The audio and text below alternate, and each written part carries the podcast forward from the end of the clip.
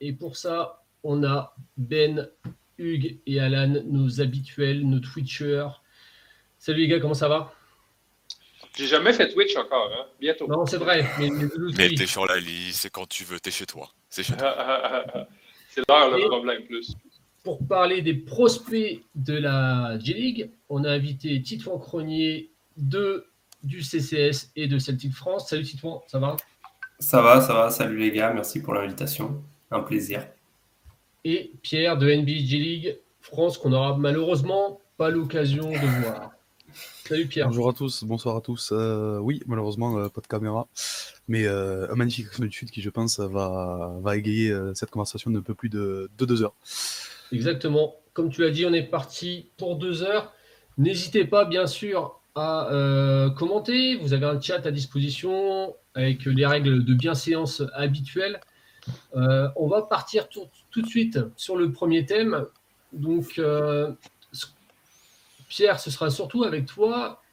La, la J-League, pour ceux qui ne savent pas, qui débarquent un peu, la J-League et la, la, ah, la Ignite, je vais y arriver, euh, c'est quoi? Euh, la J-League, donc euh, avant c'était nommé D-League, donc c'est une ligue de développement parce que c'était pour NBA Development League, donc considéré un peu comme la petite sœur de la NBA. On a trop tendance à oublier que c'est une ligue professionnelle euh, aussi, bon, euh, malheureusement, elle, euh, dépend de cette image de, petite sœur de l'NBA qui lui colle un peu trop à la peau à mon goût. Parce qu'il y a des vrais talents et ça sert pas vous voyez des jeunes qui n'ont pas le niveau, niveau NBA là-bas.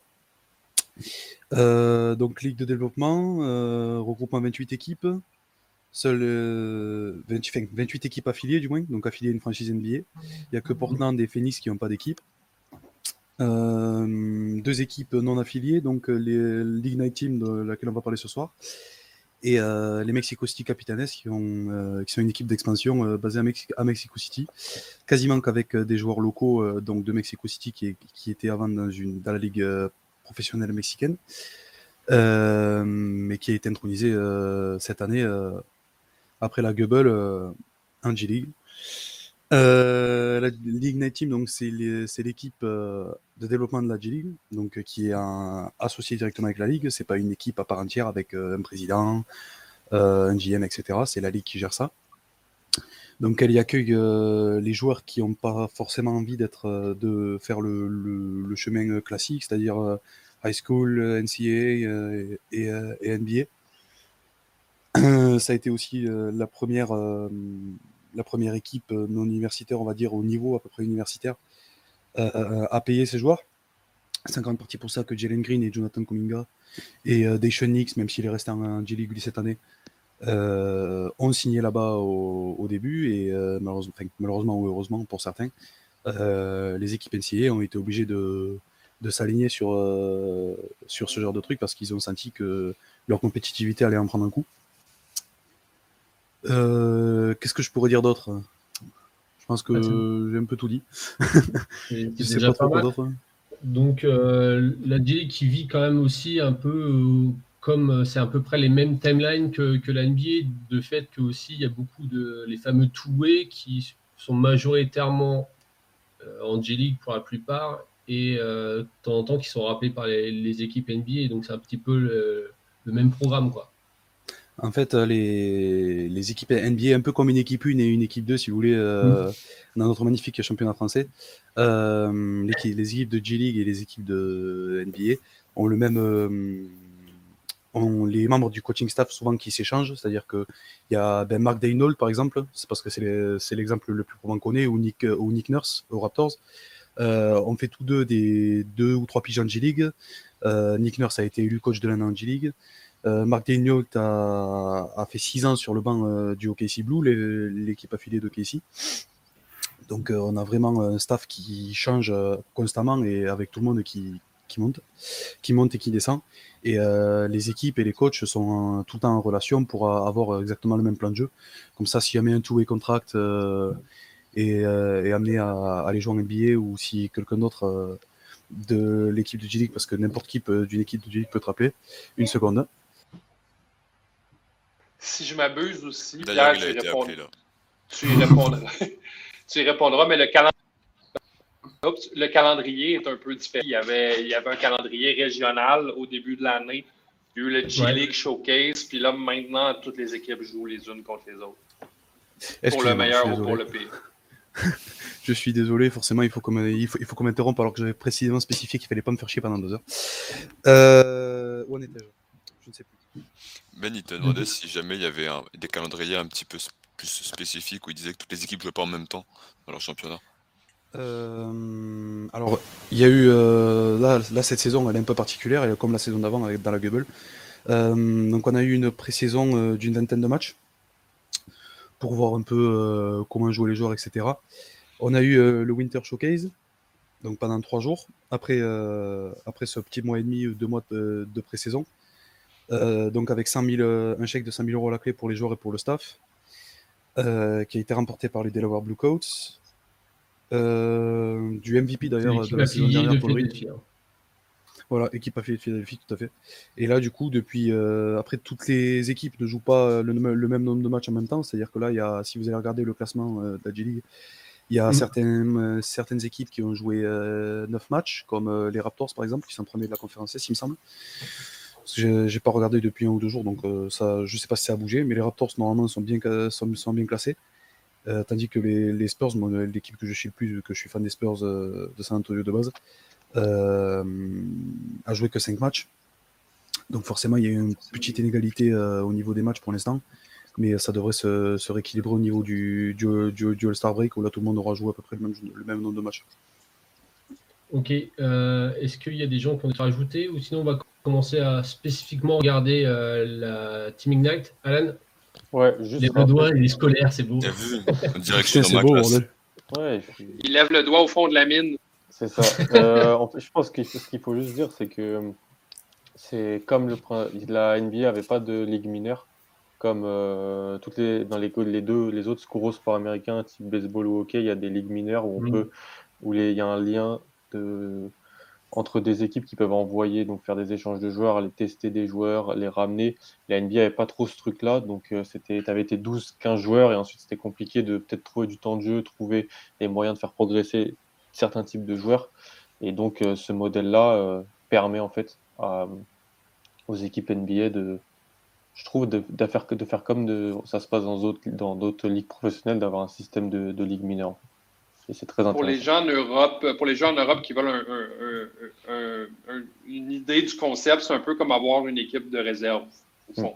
Savoir une équipe de réserve pour être capable justement d'aller chercher, de développer des joueurs et d'aller en chercher lorsque il y a des blessures ou il y a des, des, des, des, performances insatisfaisantes. Sinon, même des pandémies, là, on l'a vu très récemment avec le nombre de joueurs qui ont été rappelés euh, avec euh, les cas Covid et beaucoup venaient de, de G-League.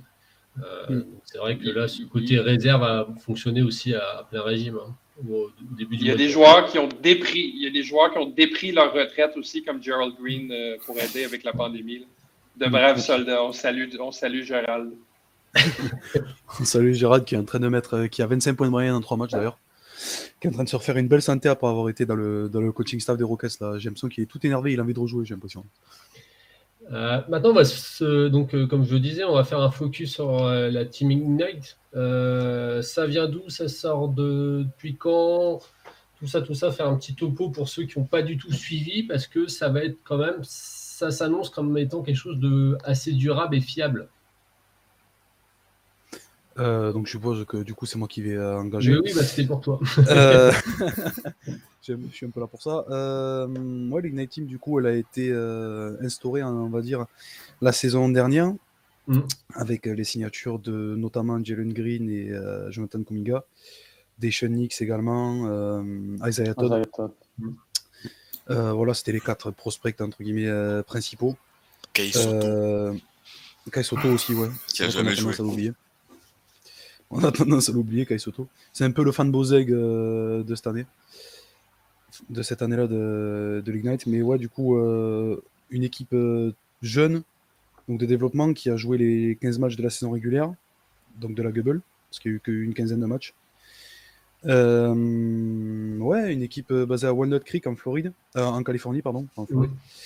Walnut Creek en Californie, avec Brian Shaw comme, comme entraîneur le but de l'équipe, ça a toujours été de former ces jeunes dans un cadre professionnel, de leur apprendre à être des meilleurs pros et à être des à être formés en fait pour être NBA ready dès leur draft. Et, euh, ouais, c'est vraiment euh, l'équipe suprême de, développement qui, a, qui avait pour but, euh, peut-être pas premier, mais de concurrencer, de concurrencer le, système NCA. Et ouais, voilà, c'est l'équipe entre guillemets rêvée pour un jeune, pour un jeune prospect qui voudrait se développer parce qu'il a des, des, des anciens joueurs NBA autour de lui, il a un coaching staff d'anciens euh, staff NBA, euh, il a des, infrastructures de niveau NBA, il joue euh, dans la petite sœur de la NBA. Franchement, c'est, c'est, je pense, le, truc rêvé pour un, jeune et surtout, ben, avant que la NCA prenne ces mesures-là, ils, étaient les seuls jeunes dans le, de leur âge à être payés pour jouer au basket. Quoi. Bon, après, c'est pas des contrats faramineux non plus. Mais je me rappelle plus exactement des fourchettes. Il me semble qu'ils étaient payés à 250 000 ou 300 000, un truc comme ça l'année. Mm. Moi, j'avais entendu 75 euh, 000, mais ça se peut que ça ait changé depuis. C'était peut-être pour les, pour, euh, les plus bas, mais il, me semble que j'avais vu 200, 200 et quelques pour les. 200 euh, et quelques pour les pour Kuminga et Green l'an dernier. Donc voilà, donc c'était la bonne occasion pour eux et la preuve, Jalen Green est en train de tout péter, Kuminga, bon, malheureusement un peu moins, mais Jalen Green est en train de se révéler en NBA. Ça fait plaisir de voir l'évolution de, de ces jeunes-là. Et je pense que ce qu'il faut dire aussi, c'est que contrairement à la, la NCA, c'est l'objectif premier, c'était pas de gagner des matchs. Euh, en Ignite, les jeunes ils pouvaient faire des erreurs, ils pouvaient vraiment être les stars et se focus sur eux. Là où NCA, l'objectif principal des coachs, à part quand tu joues à Memphis, c'est de gagner des matchs. Et donc du coup, les jeunes ont moins de responsabilités, euh, sont un peu plus mis de côté, etc. Donc tu vois, c'était vraiment de la starification. Il a qu'à être bon après aussi. Tu veux pas remonter ta chaise? On dirait que tu pendes de ta chaise là. Moi? Ouais. Non, c'est parce que, j'ai les bras surélevés. En fait, si tu veux, j'ai une famille de bébés chats et donc j'en ai ah, trois sur moi au fur et à mesure et euh, je suis obligé de les contenter, tu vois. C'est ah, comme Julio Iglesias, il nous présente son meilleur profil. parce que là, je suis chauve en fait, tu vois. Bon, bah, c'était le point animaux, là, on est content. Euh, comment ça joue la Inec Team pour ceux qui. Je, sais que tout le monde a vu des matchs. C'est quoi un peu les.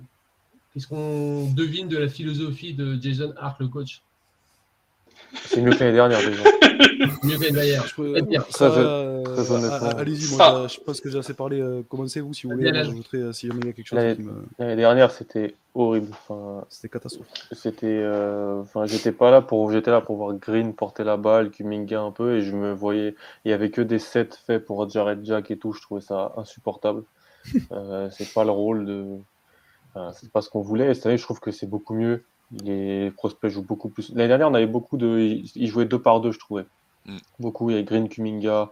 Euh, après, Todd joue avec Knicks, mais on ne voyait pas souvent les, les, jouer ensemble. Euh, cette année, bah, de plus en plus, on essaie de les faire jouer ensemble. Ils jouent à 3-4 sur le, sur le terrain en même temps. Euh, c'est plus moderne. Enfin, il y a des positions de pick and roll, ça court, ça joue en transition. Donc, moi, je suis très satisfait de la manière dont ils les font jouer cette année. Franchement, je trouve que c'est, je vais dire, c'est plus proche de ce qu'on trouve en NBA que 95% des, programmes NCA en termes de, manière de jouer. Donc, euh, euh, c'est intéressant. Ouais, je, pense aussi ce qu'il faut, ce faut dire, c'est au niveau de l'opposition. Euh, c'est quelque chose d'ailleurs qu'on se demande souvent quand on essaye d'évaluer les prospects et beaucoup se demandent, mais oui, mais la G-League, qu'est-ce que ça vaut en termes d'opposition? Et en fait, je pense que c'est important de préciser qu'en NCA, les joueurs, ils ont plus ou moins le même âge, à deux ou trois ans près, et plus ou moins le même parcours ou la même expérience, à part quelques cas exceptionnels. Alors qu'en G-League, tu vas affronter des joueurs beaucoup plus âgés qui ont déjà l'expérience NBA pour certains. Euh, c'est pas rare de voir des joueurs expérimentés faire quelques matchs en G-League pour se remettre d'une blessure ou, ou, même parce qu'ils sont un peu sortis de la rotation euh, de, par leur coach en NBA. Et donc automatiquement, l'adversité, elle est tout de même plus proche de la NBA que ce qu'on peut avoir euh, en NCS sur la plupart des matchs. Donc je pense que ça, l'adversité et le style de jeu, c'est important de préciser que c'est quand même plus proche de ce qu'on trouve en NBA mm. que ce que tu as en NCA dans la plupart des programmes. J'avais fait le compte l'année dernière euh, pour une des équipes jouées par euh, contre Ignite et les 12 joueurs, qui soit que c'était l'équipe du Jazz, les 12, alors il y avait euh, deux, 3 lottery picks, il y avait, et les 12 avaient été des All Conference, des joueurs de, meilleurs dans, leur, dans, le 5 de leur conférence durant leur parcours NCA.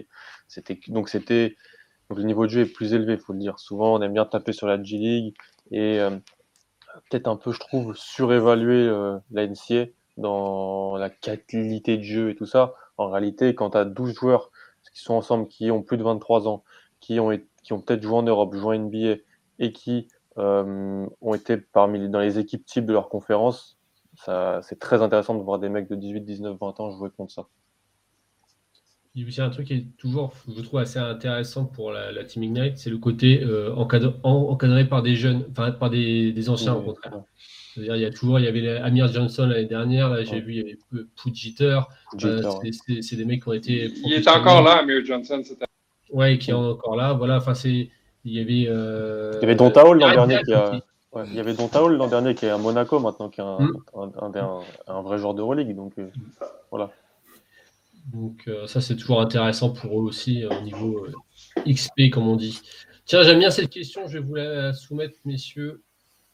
Au niveau études, ça se passe comment pour les joueurs de l'Ignite ça, je pense que je ça, ça se passe pas. ah non, non, c'est pas, vrai, c'est pas vrai, Ben. Si, si. Vrai. Il y a un vrai, en fait. Ouais. Non, vraiment. Il y a un vrai. Ah, c'est vous, vous, les experts. Moi, je fais que regarder les matchs. Il y a un vrai on dit des conneries, on les insulte il y a un vrai suivi universitaire qui est fait. Alors, je sais plus du tout à quelle université, je l'avais lu au début. Mais alors, je sais plus du tout à quelle université. Mais en fait, ça compte dans leur euh, paye. Dans leur paye, il y a, donc, il y a leur, leur chèque de base qu'ils sont censés percevoir. Et en fait, dans ça, il y a leur bourse d'études, en fait. Ils ont eu euh, euh, l'université qui leur est payée. Parce qu'en fait, c'est le un des premiers problèmes, c'est ce que disait Sharif Abdulrahim en interview. Là, il il a fait une interview sur euh, le site de la sur, le, sur l'Ignite. Et on lui posait cette question, euh, donc est-ce que, à, peu près la même, la même question, donc euh, est-ce que niveau université, ben, ça se passe comment? Ben, Justement, en fait, ils ont un vrai cursus universitaire avec des la possibilité, du moins, s'ils le veulent, de poursuivre leur, leur, cursus, ou d'en commencer un. Après, évidemment, s'ils vont en MBA, bon, ils arrêtent leur cursus. Leur, cursus mais le but c'était pas de, de, ne pas leur offrir une éducation en fait. Ils pourraient même le faire après leur carrière, j'avais lu moi aussi, qu'on peut leur payer, ils, peuvent le prendre après carrière s'ils veulent, et on leur payera.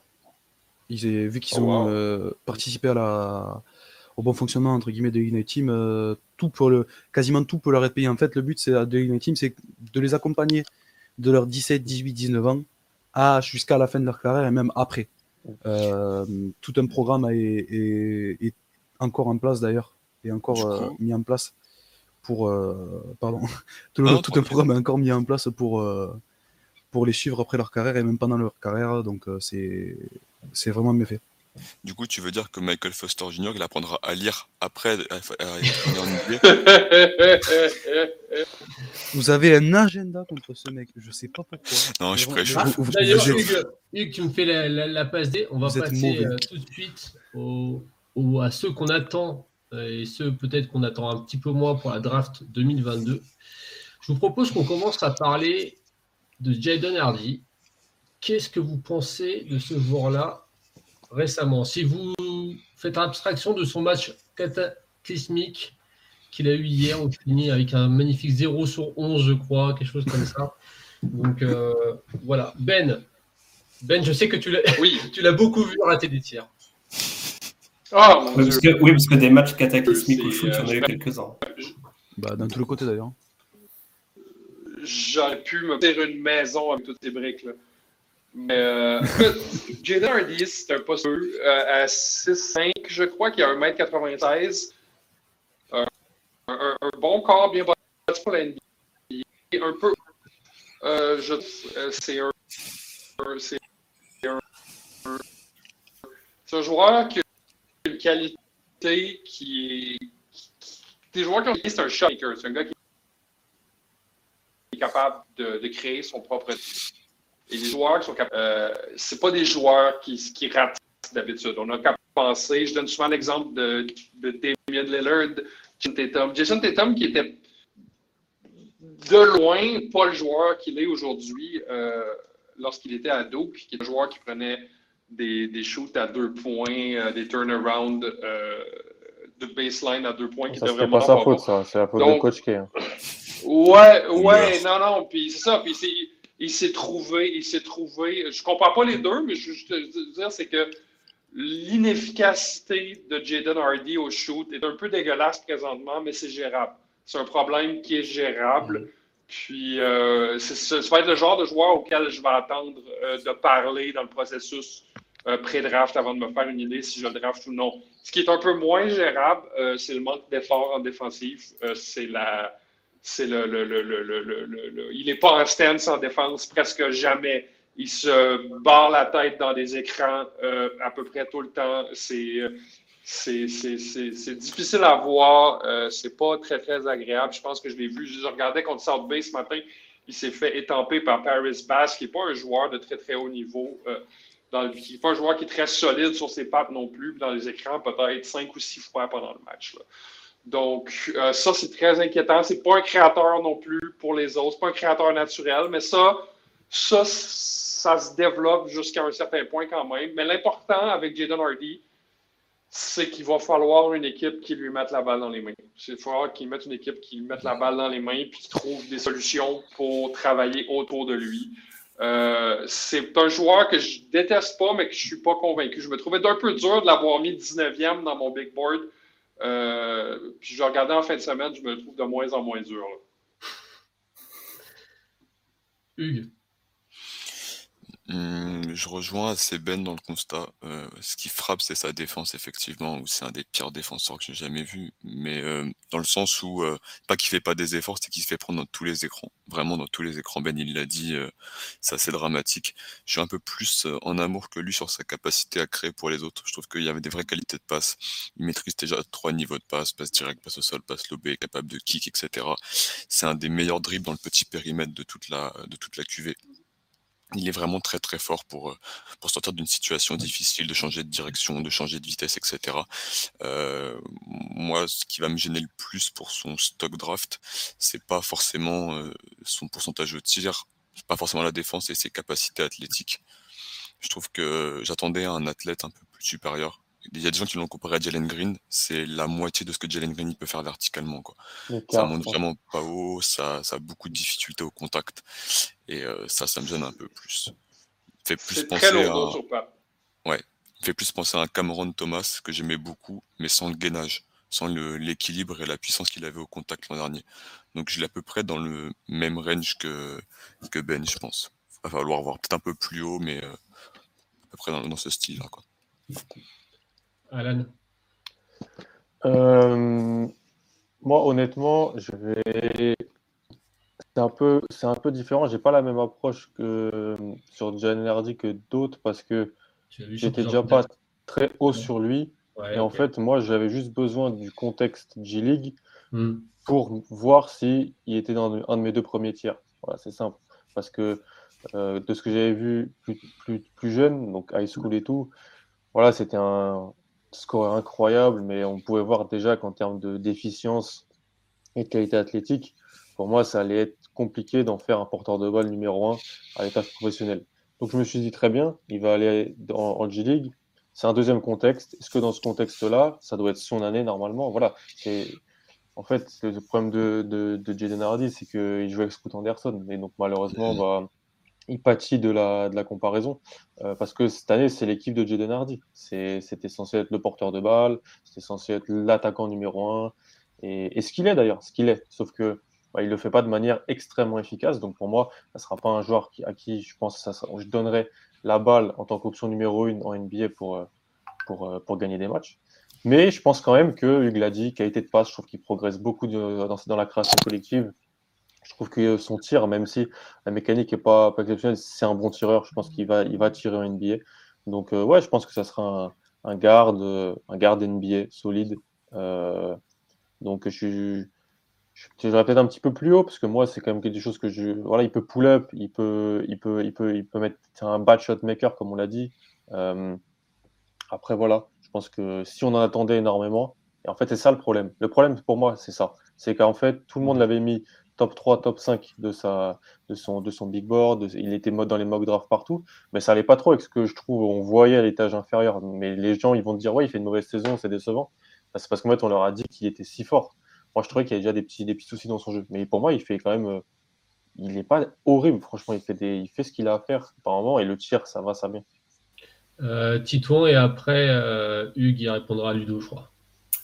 Euh, ouais, bah, je pense que tout, tout a déjà été dit. Je rejoins, euh, je rejoins Alan et, Hugues sur la, capacité de création et notamment pour les autres. Où euh, en fait, je trouve que c'est un meilleur créateur pour les autres que ce que peut montrer son style de jeu en fait. Et enfin, moi, j'ai vu beaucoup de flash à la passe euh, sur pick and roll, sur drive and kick qui sont très intéressants.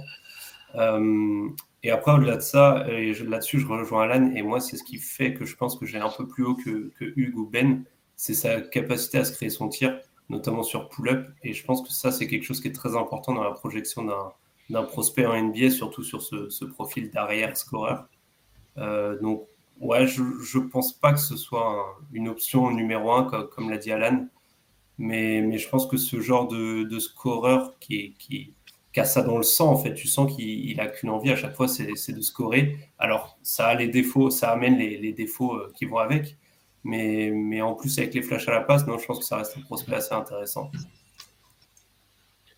Euh, Pierre, toi qui l'as vu normalement assez souvent, qu'est-ce que tu en penses? À ton niveau de, euh, au niveau de G-League Je suis assez d'accord avec tout ce qui se dit. Euh, qu'il a été beaucoup. en fait, pour moi, il a été beaucoup trop mis en avant. après, c'est un, un, très bon joueur, le mec, il a des moyennes.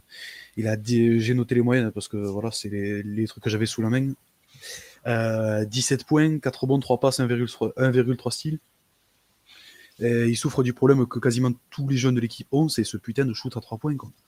les pourcentages à 3 points de l'équipe, euh, ils sont horribles. Quoi. Et pour euh, ce qu'on annonçait être un shooter, il a des grosses perfs à côté. En fait, c'est bizarre parce qu'il y a certains soirs où on, se, croirait que c'est euh, le nouveau, euh, le nouveau je ne sais qui. Et euh, un soir sur deux ou sur trois, ben, on le voit pas sur le terrain. On a l'impression c'est lui qui porte la balle, mais il fait la passe et c'est tout. Quoi. Et après, le jeu, il laisse pas le jeu venir à lui, il prend pas les bons shoots, il fait pas les bonnes décisions. Alors bien sûr, ça rentre dans le, dans le process d'amélioration, mais il y, a du, il y a du gros progrès à faire sur ça. Et, et ouais, il y a des, vraiment des soirées au shoot où c'est inégal complet. Quoi. Et oui, et comme j'ai dit, il souffre du problème principal de cette équipe, c'est le shoot à 3 points. C'est compliqué chez les jeunes, le, tir à 3 points pour l'instant. Un genre de série. Un vrai shooter de série, moi, je trouve. Mm. Mm. Très tricky. Contre, contre euh, Merico, je crois, il, il commence, il en met euh, trois deep sweep d'affilée euh, de, du milieu du terrain, il prend complètement feu et derrière il y a temps mort, il en mettra plus un seul du match. Voilà, ça c'est. J'ai l'impression que ça vient plus d'une mauvaise sélection de tir que d'un problème de shoot ou de, de mécanique. Enfin, sur les quelques matchs que j'ai vus, des fois il en prend ou. Enfin, c'est juste pas le bon moment pour les prendre et après, ça, c'est des défauts de l'inexpérience et de la jeunesse. C'est toujours pareil. En fait, on leur dit tellement que tout est pour eux que euh, après, ils se... c'est comme quand vous mettez euh, un ballon à des gosses euh, au playground, vous leur dites faites n'importe quoi et jouez. Là, forcément, ça, va, ça va à un moment donné, ça va partir en couille, on va prendre des tirs à tirer les rigots pour rien. Et ben oui, forcément. J'ai le même problème, mais je gueule Kobe à chaque fois, donc ça passe. et ouais, du coup. De, ce que moi j'ai observé, c'est une question de timing aussi, vraiment, c'est une question de, de, créer la séparation au mauvais moment quand le, joueur adverse se lance sur lui. Euh, c'est tous des problèmes qui sont réglables. Ça, ça m'inquiète vraiment pas. Pour le shotmaking, ça m'inquiète vraiment pas. C'est tous des problèmes qui sont réglables. Puis c'est un jeune qui travaille dans la bonne direction. Donc, le côté attaque, pour moi, c'est vraiment pas une. C'est vraiment pas une une cassure. J'ai pas l'impression que c'est le genre de joueur qui va jouer beaucoup en première année en NBA à cause de la défense, mais côté attaque, je, ne suis pas inquiet. Et est-ce que vous êtes convaincu par euh, cet écart que, de son step back? Parce que c'est un joueur qui aime beaucoup le step back, et ça rejoint un peu la question qu'a Ludovic, euh, qualité athlétique, c'est est-ce que vous trouvez que ce step back qui prend crée un vrai écart avec son défenseur Moi, je suis encore euh, pas convaincu de ça. Je trouve que des fois, il fait un move pour faire step, step, step back et qu'en fait, il y a quand même le défenseur qui est sur lui et qui peut contester le tir. Parce qu'il n'est pas, trop, il est pas assez tranchant sur le premier pas, mais ça, on bah, sait. C'est un joueur qui, qui, va créer sa séparation par sa dextérité balle en main ou mm. par sa puissance, mais pas par sa qualité euh, athlétique. Pour ça, hein, les comparaisons avec il faut arrêter tout de suite. Hein. Je pense qu'on sous-cote complètement l'athlète explosif qu'est Jalen Green. Il faut arrêter de mm. dire que les joueurs comme ça, on en voit passer, hein, parce que on n'en voit pas passer très souvent des mecs qui sont capables, euh, sur le premier pas, en termes de vivacité, euh, de, trancher comme ça. Jalen Hardy, c'est pas un athlète plus plus sur les, mm. en termes d'explosivité, je trouve. Mais il a la dextérité balle en main quand même pour aller où il veut et pour euh, pouvoir tirer. C'est surtout ça. Hein. C'est surtout ça. Vu qu'on parle d'athlète. Ouais, moi j'y crois au step back. Ça, va prendre du temps, mais j'y crois. Vu qu'on parle d'athlètes, messieurs, la transition est tout trouvée. Un athlète un peu plus étrange à évaluer, c'est l'Australien Dyson Daniels. Je pense que là, ça peut être clivant selon les gens. Euh, qui veut ouvrir le bal? Titouan, allez. allez. en premier. Je commence. en plus, je sais ce que pensent euh, certains par ici euh, de, lui. Euh, moi, je suis assez haut sur lui, enfin haut, toute proportion gardée. Mais, j'aime beaucoup parce que je trouve qu'il a un, très bon QI basket en défense comme en attaque. Il y a des bonnes lectures de jeu et surtout une bonne adaptation de son rôle. Et c'est quelque chose que j'aime beaucoup. J'en parlerai un peu, un peu plus loin dans la projection NBA. Mais ouais, c'est un bon créateur. Je trouve qu'il gère bien le, pick and roll, qui est, quelque chose d'assez important pour la projection NBA. Et surtout, ce qui, saute aux yeux, je pense, quand on le regarde offensivement, c'est sa finition près du cercle. Euh, au niveau des flotteurs, tout, tout, ce genre de petit arsenal offensif qu'il a et qui est très développé, je trouve. Et défensivement, sur la partie défensive, je trouve qu'off-ball, c'est plutôt intéressant. Euh, comme j'ai dit, il lit bien les, lectures, les lignes de passe. Par contre, on-ball, je trouve donc sur l'homme, euh, je le trouve plus limité. Il y a quelques flashs, mais je trouve que c'est assez limité. Et justement, je trouve qu'en fait, on, parlait des qualités athlétiques euh, moyennes de Jaden Hardy. pareil, Dyson Daniel, je trouve qu'athlétiquement, ça, manque de punch aussi. pourtant, il est assez long physiquement. Il a un physique assez intéressant, mais je trouve qu'il n'a pas un gros premier pas. Au niveau de ses qualités athlétiques, ça, l'embête justement pour se créer son shoot, par exemple. Euh, donc voilà, pour moi, il aura, je pense qu'il aura un rôle en NBA de par son QI basket. Et là, ce que je disais tout à l'heure au niveau de l'adaptation de son rôle, en fait, je trouve que c'est un, ça a l'air d'être un joueur très intelligent qui pense au collectif avant tout. Et je pense que c'est le genre de joueur qui est très facile à coacher. Je pense que tu peux lui demander de, de jouer dans plusieurs rôles différents, que ce soit avec la balle dans les mains, en shooter off ball. Il va pas exceller là-dedans, mais il pourra faire dans, tous les rôles, il saura s'adapter et se rendre utile, je pense. Alan Ouais. Euh, moi, j'aime, euh, j'aime bien Dyson. j'étais assez bas sur lui. Euh, avec ce que j'ai vu au début d'année, là, je l'ai revu. J'ai remixé avec ce que j'avais vu donc, cet été au, à la Coupe du Monde U19, où il était le leader de l'équipe australienne en fait, pour moi, il n'a pas un potentiel foufou. Il n'a pas un haut, plan, un haut plafond, mais je trouve qu'il a un haut plancher. Euh, il s'est passé dribbler, shooter. Il est intelligent. Il, est, il, est intelligent, il s'est passé dribbler, shooter. Il, défensivement, il fait les rotations, il fait les efforts.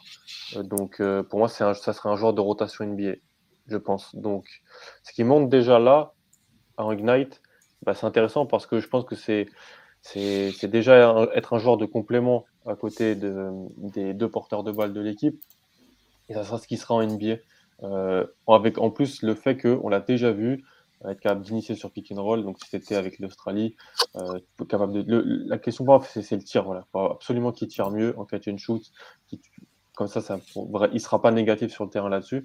Mais euh, non, j'aime bien Dyson. je trouve que c'est un joueur facilement projetable et insérable dans une rotation NBA à terme. Ben, je sais que ton avis est, différent. ouais, euh, ben moi, je, je ben, ben, de ce que j'ai vu, j'ai pas vu tous les matchs euh, du Ignite, j'en ai vu 7, 8. Euh, je n'y crois pas vraiment à Dyson Daniels. Encore une fois, côté athlétisme, côté défensif, euh, ça va pas très rapidement euh, défendant le pick and roll au périmètre, euh, très très vulnérable aux petits porteurs de ballon. Je parlais de Mac McClung tantôt qui lui a passé sous le corps plusieurs fois. J'ai vu souvent suivre des porteurs de ballon de derrière, ce qui est toujours un peu risqué. J'aime beaucoup, j'aime beaucoup l'attitude, j'aime beaucoup le, chien qui démontre en jouant, mais j'ai l'impression qu'il est toujours à l'arrache. j'aime ce que des choses que j'aime chez lui.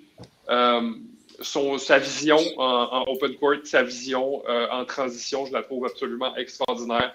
Ses, euh, outlet pass sont, absolument, sont complètement folles. Je l'ai vu faire une outlet pass à Jaden Hardy qui devait faire peut-être 80% du terrain. Il a reçu droit dans, droit dans la pochette. Euh, le, tir, euh, oui. Est-ce que physiquement parlant, il va être assez solide pour prendre des tirs gardés en NBA? Je ne le sais pas. on vous avez parlé de son, son son, sa vision, puis ça passe au pick and roll, mais moi, je l'ai trouvé incroyablement imprévisible. Je l'ai trouvé incroyablement imprévisible. Il va, faire, il va faire la bonne lecture une fois, il va faire la mauvaise lecture une autre. Euh, je trouve, c'est pas une qualité, personnellement, ça, je baille pas pour tes propres coéquipiers, non. Euh, propres coéquipiers. Peut-être, que c'est la, peut-être que c'est la propriété, peut-être que c'est la, la, la, peut-être que c'est les coéquipiers qui sont pas assez euh, de niveau, mais souvent ils sont surpris. Euh, je les ai trouvés surpris de recevoir ces passes. Donc, euh, c'est finish aussi. Je, je, comprends ce que tu veux dire, tu c'est finish, mais je les ai trouvés un peu fleuris pour la NBA avec un peu de manque de physique.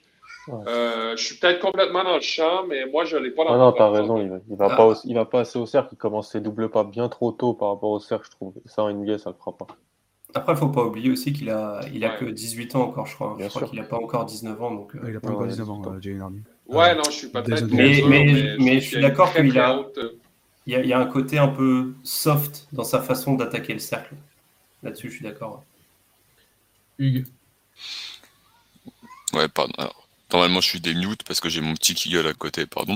Euh, moi, je pense que Dyson, il aspire à être un George Niang au niveau supérieur. Tu vois, ce genre de, joueur-là. Qui... Il y en a un qui a eu la vanne, bien joué. Ouais, euh... Ça a mis du temps, mais. Et euh, un mec qui peut tout faire sur un terrain, mais qui sera pas élite, effectivement, qui est très intelligent, limité athlétiquement. Je rejoins un peu tout ce qui a été dit. Euh, voilà, quand quelqu'un demandait pour les j'ai dit Ouais. Ouais, mais le moi, le, le, J'adore la comparaison. C'était Aspire. Le... c'était le jeu de mots avec Aspire. C'est ça, Dyson Aspire, c'était, c'était, la vanne. Euh, ah bah oui, euh, il y a, du hein. Moi, j'ai une, un humour de merde, mais là, on, on, commence à, à, à, tâter les sommets. Ah, mais je travaille avec des enfants de 5 ans. Je travaille avec des enfants de 5 ans, donc après, j'essaie de, de lâcher des, des, des, phrases un peu plus, un peu plus développées. T'as une grosse euh, dose de Xanax quotidienne ou... Non, c'est que du plaisir. C'est que du plaisir. Et donc voilà, c'est un joueur qui, fait tout bien, mais voilà, qui, a des qualités athlétiques qui sont trop limitées pour être un vrai porteur de balle, qui fluidira juste euh, sur le terrain. Donc euh, toujours un joueur intéressant dans ton équipe. Mais d'ailleurs, si je dis pas de bêtises, il est, porteur de balle secondaire même en Ignite. Hein. C'est jamais lui, quasiment, qui très rarement qui remonte la balle. Non, c'est pas, il n'est pas vraiment dans ce, dans ce rôle-là. Après, euh, est-ce qu'il s'en plaint? Je pense pas. ça m'étonnerait. fallait aller le voir skater pour voir, euh, le voir en, porteur de balle primaire. Il a été avec l'Australie pour du positif et du négatif. Bah, du peu de highlights que j'ai vu de lui, euh, c'était la euh, c'est Coupe du Monde du 19 Coupe du Monde 19, Du mm. peu de highlights que j'ai vu quand la Ligue a annoncé sa signature dans l'Ignite, ça avait l'air prometteur, même ah, si Banamain, bah, même si Banamain, ça avait pas l'air d'être exceptionnel non plus ça avait l'air très très très prometteur. Euh, on nous l'a vendu, enfin du moins le compte US de Twitter et euh, les officiels de la ligue. Moi, quand j'aurais parlé de, de Jaden Hardy, ils m'ont tout de suite, m'ont tout de suite vendu un, bon jeune, euh, bonne mentalité, qui va pouvoir un peu avoir un rôle d'énergizer, mais un, energizer qui va qui va tout faire, qui va être un peu all around et c'est pas totalement ce qu'il ce qu'il en est, mais j'espère qu'on va pouvoir s'en rapprocher euh, quand il sera NBA. Messieurs, on a fait le tour sur Dyson Daniels. On va passer à Marjon Beauchamp. Et là Marjon Beauchamp, qui euh, est peut-être des trois celui qui fait la meilleure saison en J-League. Après, euh, c'est aussi, le plus vieux. Si Michael Foster n'existait pas. Euh, non, je peux pas être objectif. Euh, il, est seul, il est seul contre. je peux pas être objectif avec Marjan Beauchamp, c'est mon, chou. Ça, enfin, L'an dernier, moi j'avais Kuminga, là cette année c'est. Là cette année c'est Beauchamp. Enfin, c'est peut-être le celui qui. Bon, oui, alors effectivement, c'est le plus vieux, il a 22 ans, mais euh, c'est peut-être celui qui a le, plus de chances de. Pas d'aller loin, mais de faire, je pense, la plus longue carrière. Je pense que c'est en, en sortie de banc. En sortie de banc, euh, ça peut être euh, une bonne, une, bonne pièce après avoir commencé, comment il se développe après, s'il est drafté ou non. Mais euh, s'il est drafté, franchement, ça peut être un super joueur, euh, un super joueur de, de rotation en NBA, quoi. Et il peut faire une, longue carrière NBA, je pense. Hugues, c'est qui Marjon Beauchamp comme joueur, comme type de joueur? Hum, Je le trouve encore assez difficile à définir. Euh, je trouve que c'est un, un, excellent slasher. C'est un mec qui est déjà capable de finir des deux mains, euh, qui est un vrai athlète, qui est explosif, euh, qui, a, qui est crafty près du panier, qui est capable de changer de direction en l'air. C'est un défenseur que je trouve très intéressant sur le sur le, enfin, la façon d'encaisser le contact. Alors effectivement, on voit qu'il est plus vieux, euh, mais voilà, il est vraiment capable de, de, de, switcher sur plusieurs postes, de tenir des mecs plus grands que lui et de tenir latéralement des mecs plus petits que lui. Euh, la question principale qui se pose, ça va être son tir. On a, faudra demander les pourcentages au tir extérieur et je crois qu'ils sont, qu'ils sont assez légers. Euh, mais je suis assez optimiste. 3%. Ouais, voilà, c'est ça, c'est vraiment dégueulasse. On est moins de 25%. Mais l'an dernier, alors faudra me corriger, mais je crois qu'il jouait dans une sorte de Juco. Mm. Et euh, en Juco, il shootait à quasiment 35% à 3 points. Euh, il en avait pris, je crois, 50, il en a sur 150. Et, 39, je pense, non? 39%, j'ai lu. Ouais, c'est peut-être ça. Ou peut-être c'est le nombre de tirs qu'il a mis, 39 sur, sur 149. Mais voilà, on est dans ce style-là. Je trouve que sur de la, sur de la mi-distance, il est assez efficace. Après, on voit que dans toutes les situations, euh, style flotteur, parce qu'il essaie pas mal de mettre des flotteurs, il y a vraiment très peu de touches à ce niveau-là. Donc, euh, je suis pas encore déterminé sur son tir, mais je l'ai, je l'ai assez au margin de Beauchamp. Honnêtement, j'y crois assez fort. Alan hum, oui, ce que j'entends, c'est vrai, mais en même temps, c'est normal. Il a deux ans de plus et mm. son rôle est beaucoup plus simple que les autres. Donc, ok, il est plus propre, il est plus prêt défensivement, mais c'est plus facile aussi. Il est donc euh, il a un parcours un peu différent. Il a il a fait du juco, il a refusé la, des cases NCA parce qu'il y avait des petits soucis. Et donc euh, et après il a été s'entraîner ça fait, ce qui fait que c'est un, quoi, c'est un 2001, je crois, ou 2000, c'est, limite même un 2000, je crois, de mémoire. C'est 2000 ou 2001. Tandis que Dyson Daniels est un 2003, par exemple. Scoot est un 2004. Donc, voilà, c'est totalement normal qu'il soit plus fort sur un terrain de basket aujourd'hui. Et la courbe de progression euh, ne sera donc pas la même, chose. Mais par contre, pour tout le reste, je suis vraiment d'accord. Facile à insérer dans une rotation NBA, peut défendre euh, en termes de polyvalence sur les ailes, euh, attaque bien les close-out, très bon slasher, donc coupe loin du ballon. Le souci, c'est le 3. S'il tire pas à 3 points euh, en catch and shoot, ça va être compliqué pour moi. Parce que le mi-distance, tout ça, on va pas lui demander en NBA. Euh, il n'est pas assez fort pour qu'on lui demande ça. Donc, euh, si, vraiment on achète son tir à 3 points, je comprends qu'on le voit dans un modèle de 3D, 7ème, 8ème, une rotation. Si le 3 points n'est pas là, c'est plus complexe. Ben? Moi, euh, j'adore son attaque de close-out. Oui, tu m'entends bien? Oui, oui. Tu m'entendais bien? Ça a mis un peu de temps à arriver à, Moi, j'adore. J'adore voir Marshall Beauchamp attaquer des close-outs. Il fait lever les gars de leurs pieds. Euh, c'est complètement fou. Il, est, il, est dans il, attaque dans des angles penchés vers l'avant, euh, inhumés. Euh, il a vraiment cet aspect du jeu-là, il le maîtrise vraiment euh, très, très bien. Euh, défensivement aussi, c'est un gars qui est, très grand, qui fait 6-7, je crois, qu'il fait 200 livres, qui, deux ans plus vieux, donc physiquement plus près, mais il est capable au pick and roll de, se rendre vraiment très, très petit puis passer derrière les écrans. Puis c'est un gars qui a beaucoup de. Il semble avoir beaucoup plus de maturité face à son rôle. Il doit comprendre justement que c'est un gars d'énergie qui doit, euh, qui doit pousser, changer la géométrie du jeu, chasser le porteur de balle. Il fait ça magnifiquement bien. Le tir, quelque chose qui, qui, me fascine sur son tir, c'est que c'est très lent ça, démarre lentement. le, geste est très, très lent. Je ne sais pas qu'est-ce qui se passe avec ce là mais... On a un beau euh, truc à dégager. C'est fait, c'est fait. Pardon, excuse-moi, Ben. Euh, et, ça, ça m'inquiète beaucoup parce que, oui, comme dit Alan, euh, il va falloir, il va falloir qu'il y ait un tir à trois points. un joueur qui se débrouille quand même pas mal en NBA avec un tir à trois points qui est shaky, c'est Justin Holiday dans un rôle un peu similaire.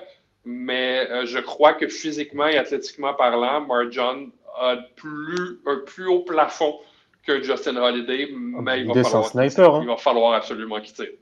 C'est un sniper, Justin Holiday. Justin Holiday, ben, je, moi, moi, de ce que je me rappelle de lui, c'est strict. De, de, de, ce que ça fait quelques ça fait quelques années que je ne le suis pas, mais à New York, là, il tirait des airballs. Euh, il tirait des airballs euh, à chaque match.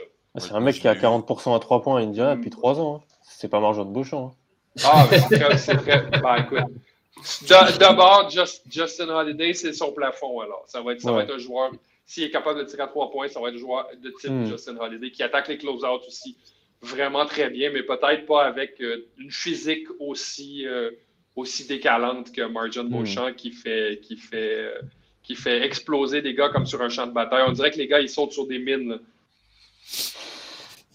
Euh, Titouan, qu'est-ce que tu as remarqué chez lui, peut-être défensivement, de plus Comment on le projette sur les capables de, switcher Ce qui a très bah, bah, C'est vrai qu'offensivement, je pense que vous avez fait le tour. Je pense que défensivement, et c'est ça qui va être très intéressant dans sa projection NBA, c'est sa capacité à défendre et surtout à pouvoir défendre plusieurs postes. Euh, pour moi, il peut défendre deux, voire trois postes. Euh, en tout cas, en, G-League. Après, en, NBA, ça dépendra évidemment des match-ups. Mais oui, je pense que ce côté, en fait, il a un profil très NBA, je trouve. Euh, ce genre d'ailier longiligne, très athlétique, polyvalent en défense, ça, ça, plaira toujours à une franchise en NBA. Après, je, suis contraint et forcé de, de, rejoindre tout ce que tout ce qu'ont dit les autres sur, sur le shoot tant qu'il aura. En fait, son shoot et réussir à avoir une certaine régularité au tir, c'est ce qui fera la différence entre être un septième, huitième homme et être euh, en, fond, en fin fond du banc euh, en NBA, je pense. Est-ce qu'on a fait le tour sur euh, l'armée Marjon Beauchamp On, l'a combien chez, chez Envergure On l'a mis combien? Juste un dernier détail, shout out Shout out à Alan. Euh, en effet, Justin Holiday avait 34, 35, 33. Et depuis qu'il est à Indiana, il a 40, 38, 37,5 à 3 points. Donc, j'étais dans l'erreur, désolé. Mais il a 32 ans. C'est le shoot, ça se travaille. C'est un truc qui m'inquiète c'est... Euh... Un joueur avec une éthique de travail extraordinaire. Vas-y, Hugues c'est les tatouages en forme d'étoile là sur les épaules. Ça, c'est très mauvais signe, ça. C'est deux étoiles rouges dégueulasses et cette tête là, ça fait très cassos. Euh... Non, non, je ne te permets pas. Non, non, je ne te permets pas. Oh, mais bien sûr, on peut, on peut, on peut. Euh, J'ai pas d'intel là-dessus, mais il a vraiment une.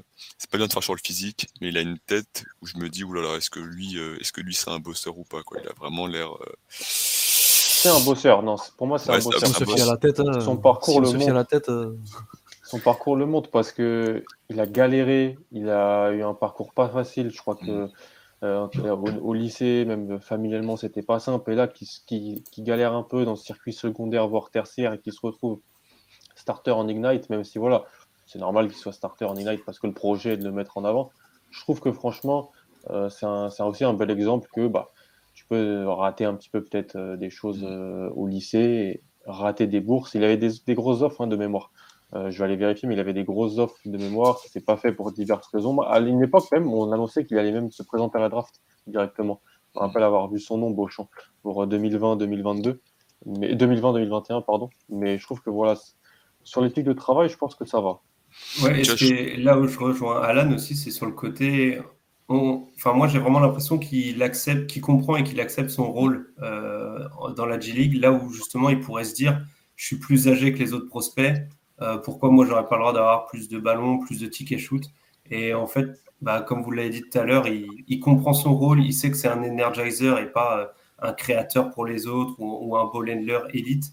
Et, et ouais, il l'accepte et il le fait très bien. Et ça, pour moi, c'est une forme de, d'intelligence et de, QI basket. Arizona, Arizona State, Washington, Washington State, Florida State, Oregon State. Il avait des, des offres quand même. Il a regardé là, on, a 28 sur le big board. on a 28e sur le big board pour l'instant. Ouais, après, pour le big board, je sais pas si on... ouais, pour le big board, je l'avais pas mis. Euh, j'avais mis aucun prospect d'Ignite et je l'avais justifié en disant que je voulais voir au moins 7-8 matchs. Donc maintenant c'est fait, je pourrais le refaire. Donc ça explique aussi qu'il soit peut-être un peu plus bas, parce que j'ai aucun Hardy pareil aussi, ouais. Mm. Ouais. voilà. Hardy pareil. Euh, et après j'en ai pas d'autres au premier tour, mais ces deux-là, donc ça, voilà, ça descend forcément par rapport à la moyenne. C'est ma faute. My bad.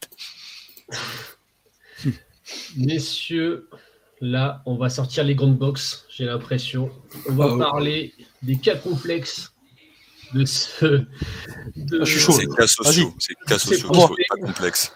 On va parler de Michael Foster. Non, mais ce qui est drôle, c'est que mon service s'appelle cas complexe, c'est là où je bosse. Donc, c'est pour ça que ça m'a fait Bref. Euh, on va parler de Michael Foster Jr. et de Fombozeng. Euh... du coup, on va parler que de Michael Foster Jr. Euh... Non, bah Pierre, vu que tu as la parole, tu la gardes, vu que tu es son presque son agent ce soir. parole, et après, tu, vas en prendre plein la tête. Vas-y, c'est parti. Ah bah, ça, il n'y a pas de souci, je suis préparé. J'ai le casque et les gants. Euh, il y a un agenda qui est fait contre ce mec qui me, qui me désole. Euh, en défense, je vous l'accorde, c'est une quiche, une vraie, ce que vous voulez. Il est pas bon. Mais en attaque, le mec, depuis que certains, euh, que je ne nommerai pas, se sont amusés à se foutre de sa gueule sur la conversation que nous avons, il est quand même à 4 matchs. il, est 4... il est quand même à 4 matchs en 20-10, au minimum. Avec au minimum 5 passes. Déjà. Donc, je sais pas, euh, il y a eu des ondes, euh, des ondes négatives qui lui sont arrivées, j'en sais rien, mais il a capté, il a, il a dû capter ça. On a de l'affluence. le mec, il est criminellement sous-estimé. C'est-à-dire que en moyenne, sur, les... sur le peu de, matchs qu'ils ont fait pour l'instant, c'est 15 points, 8,8 rebonds, 2 passes 2 et, 2 contre. Si jamais c'était Marjon de Beauchamp qui ferait ça, on dirait Oh putain, le mec, euh, super euh, Voilà. On dirait Oh putain, super, le mec, euh, le mec, ça y est, il va être premier tour de draft, il va jouer en NBA, c'est sûr, etc. Mais là, vu que c'est la, tête de con, la tête de turc de l'équipe, là on dit ouais, bah, il vaut pas une merde. Bah, bah, ah bah oui. C'est bien mignon là-dessous de la gueule de mec, hein. mais bon là, pour moi c'est pas justifié. Le mec, pour moi, il a un, petit, coup à jouer à la draft, moi. Je pense que l'équipe, s'il est choisi à la draft, je pense que l'équipe qui, qui le prend, euh, c'est bon après bien sûr c'est un pari comme n'importe quel joueur, comme n'importe quel jeune joueur. Mais pour moi, c'est un pari qui peut marcher. Et si jamais un jour il arrive à faire un truc en NBA, je serai le premier à aller sur Twitter, tous vous mentionner avec le regret de soleil, avec, toutes les atrocités, avec toutes les atrocités qui vont être dites dans les 10 prochaines minutes, et vous lâchez des chers, mais bien comme il faut. Des petites crottes de nez. Mais, mais, mais, que de temps en temps, tu vois, un 20 une crotte de nez. Parce que je suis convaincu qu'il peut reproduire ça au niveau, euh, au niveau NBA. On va donner la parole à, à Titouan pour montrer notre, notre bonne volonté. Alors, comme vous y attendez, moi je suis un peu moins haut et encore je pèse mes mots. Euh, non, moi je suis vraiment pas fan, j'ai du mal à le projeter parce qu'en fait je trouve que bah, défensivement, bon là-dessus, euh, c'est peut-être le seul point où je rejoins Pierre. Euh, en fait, il, je trouve nul. Je pense que j'ai l'impression de voir, tiens, en tant que fan des Celtics, Pierre, ça va te ramener, Pierre et Alan, ça va vous rappeler des souvenirs. En défense, j'ai l'impression parfois de voir Canter. Et encore, et encore, je trouve que Canter sur les pick and roll, des fois, il s'en sort mieux. Non, non, la, défense sur pick and roll est catastrophique, euh, et même la défense de manière générale. Et d'ailleurs, c'est assez frustrant quand on voit le, le profil physique, parce que c'est un joueur qui est quand même assez, assez baraque. Et, et, même la protection du cercle, est, enfin, je, je, trouve très limité par rapport à son physique. J'ai en tête un match contre les, l'équipe des Kings, je ne sais plus le nom, où il se fait martyriser par, ouais, où, il se fait martyriser par Nemias Queta, donc le, le hein. portugais. Ah oui, c'est un client après, c'est pas pareil. Pas n'importe qui. Ouais, mais c'est pas n'importe qui le mec. Hein. Je trouve qu'il, ouais, défensivement c'est catastrophique et offensivement, alors il y a eu quelques flashs au shoot extérieur, mais je trouve la mécanique, faut vous, alors je vous conseille d'aller la voir à, faire rire. La, la, mécanique, ça fait une catapulte qui part loin derrière la tête comme ça là, c'est assez étrange. Euh, euh, comme j'aimais l'appeler. Le, le shoot, euh, j'achète pas vraiment le shoot et du coup quand on enlève la défense moins le shoot, bah, du coup, quel genre de profil euh, en tant que pivot en NBA euh, Dans ce cas, c'est du rim runner, rim protecteur, mais comme on l'a dit, rim protection, euh, la protection du cercle, il n'y en a pas. Encore que, encore que, franchement, il a des bonnes Après, ça, moi, c'est toujours le genre de truc. Hein, les mecs qui défendent pas, mais qui ont des bonnes stats au compte, c'est une, une, aberration. Mais en fait, tout, quasiment tous les comptes qu'il fait, c'est sur, des, sur des retours défensifs. En fait. C'est-à-dire que dès qu'il faut, dès qu'il se fait jouer. Le mec. Il dès qu'il se passer et derrière, oui, voilà, c'est ça. ça arrive très très souvent. C'est soit des retours défensifs euh, en contre-attaque, soit ça, c'est il se fait passer retour et bim euh, contre quoi. Mais euh, c'est c'est aberrant d'avoir une défense aussi aussi pauvre.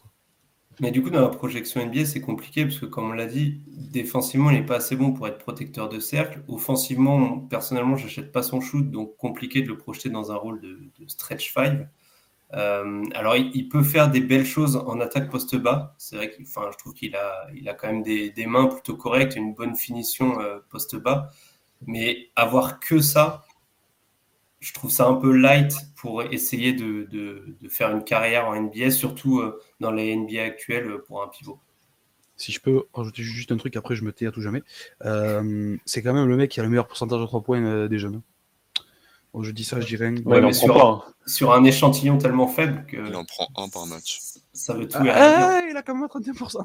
Bon, d'accord, allez, c'est bon, vas-y, j'arrête de le défendre. C'est une grosse merde, il n'arrivera jamais en NBA. J'aurais essayé, voilà. Hein Allez-y. Voilà, j'aurais essayé de défendre. On va écouter Alan. Pour moi, c'est là tout le problème. C'est qu'il ne prend pas de 3 points. S'il prenait des 3 points, je peux acheter Michael Foster s'il prend des 3 points. Parce que je me dis, pourquoi ça serait pas, je sais pas, Bobby Portis ou euh, tu vois un genre de d'intérieur qui est pas qui a besoin de jouer qu'un protecteur de cercle, mais qui s'y tire 5-6 fois 30 points par match, et ben sur 15 minutes, bon, allez, je peux essayer de. Il est, il est, un peu puissant. Si jamais il y a un switch, je trouve sur un plus petit, il peut finir proche du panier. Mais la menace principale restera de tirer à 3 points. Mon problème, c'est quoi? C'est qu'il prend un tir à 3 points par match. Donc, tous les autres tirs qu'il fait, bah, NBA, il les aura pas. Enfin, il ne pourra pas faire, pour moi, faire ce genre de choses. Donc, offensivement, son problème, pour moi, il n'est pas vraiment de talent ou de. Parce que je pense qu'il a un vrai talent offensif. Je pense que son il vient du, profil qu'il est. Là, c'est la seule petite déception que j'ai sur l'Ignite cette année. C'est que j'aimerais qu'il fasse, fasse prendre plus de 3 points. Vraiment. Faites-le tirer à 3 points. C'est pas grave. Faites-lui du pick and pop, faites-lui des choses comme ça qu'il puisse tirer à 3 points. Et défensivement, par contre, c'est mental, je trouve, plus qu'autre chose. Il, ne sait pas défendre un pick and roll. Il ne comprend pas quoi faire, taguer, euh, où aller, où regarder. Il, ne comprend pas. Donc, comment faire pour masquer ça en NBA Plus de 20 minutes par match, pour moi, c'est impossible. Je dis pas que je le drafte pas. Franchement, il faut, arrêter. C'est, il est né en 2003. Euh, et si je le. En fait, je, peux le drafter ou je le prends, je le, bah, ramène en G-League en fait, pendant deux ans avec euh, mon staff et je le fais de prendre des pick and pop à trois points et j'essaye de lui apprendre à défendre en drop. Voilà, j'essaye de lui apprendre parce que l'Ignite défend beaucoup, je trouve peu en drop. Genre, c'est ça switch, on lui demande parfois de un peu regarder, prendre les décisions. J'aimerais qu'on facilite son appréhension et je pense que Allez, j'ai deux pics euh, au deuxième tour. Euh, on adore tous plein de joueurs, on regarde tous la NCA, on a tous plein de joueurs qu'on aurait peut-être drafté, mais bon, je me dis c'est un 2003, il y a un certain talent, mais c'est pas pas un prospect du premier tour, non. Mais c'est mais juste il est pas, il faut qu'il change son jeu offensivement pour euh, aller en NBA, je pense. Tiens, Alan, que moi, il fait beaucoup penser à un joueur qui a été euh, drafté au deuxième tour il y a deux ans, c'est Reggie Perry. Ouais. Un peu dans le même genre de joueur. Avec les mêmes qualités, un peu des forces offensives au rebond. Ça peut un peu dribbler, mais défensivement, ça fait la circulation. Quoi. Des mecs qu'on aimerait qui fassent autre mm. chose que du face-up, du post-up, parce qu'ils le feront, ils le feront pas en NBA, complètement. Complètement. Reggie Perry n'a pas réussi cette transition d'ailleurs pour l'instant. Voilà, c'est pour ça qu'il est en G-League. Alors j'arrive, mes petits ont éteint la lumière. C'est du bonheur. Ils veulent pas que tu parles de Michael Foster.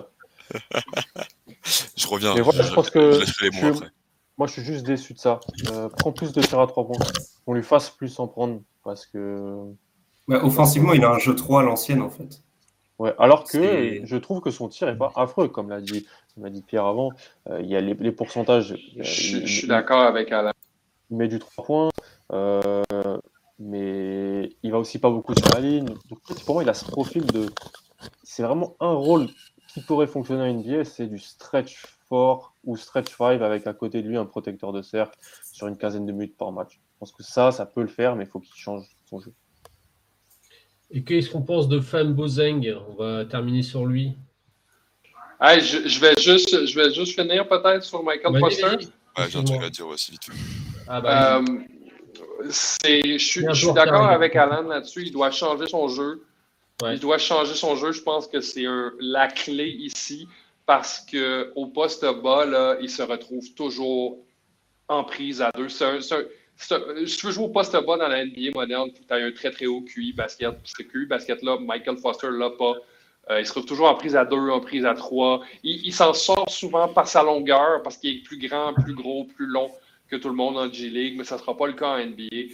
Mais euh, ce que je suis d'accord aussi avec Alan, c'est que le tir est, vraiment pas euh, est vraiment pas euh, un problème qu'on ne peut pas régler. La catapulte, comme dit Titouan, le problème avec la catapulte, souvent, c'est des joueurs qui n'ont pas beaucoup de, force physique, de core strength qu'on appelle, puis qui compensent en, en, tirant le ballon plus loin.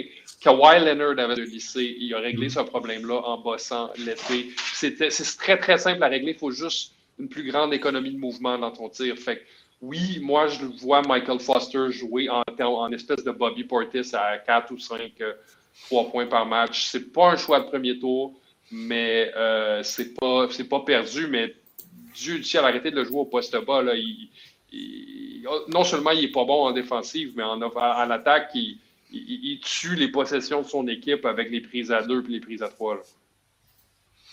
Oui, je, conclue rapidement. je pense que euh, vous avez quasiment tout dit. le truc de Michael Foster Jr., c'est qu'il se prend pour un joueur qui ne l'est pas. Je pense que lui, pour lui, dans sa tête, c'est une sorte de Julius Randle. Il aime beaucoup dribbler, il aime beaucoup face-up, il aime beaucoup jouer poste bas. Et euh, en réalité, c'est plutôt un Omari Spellman.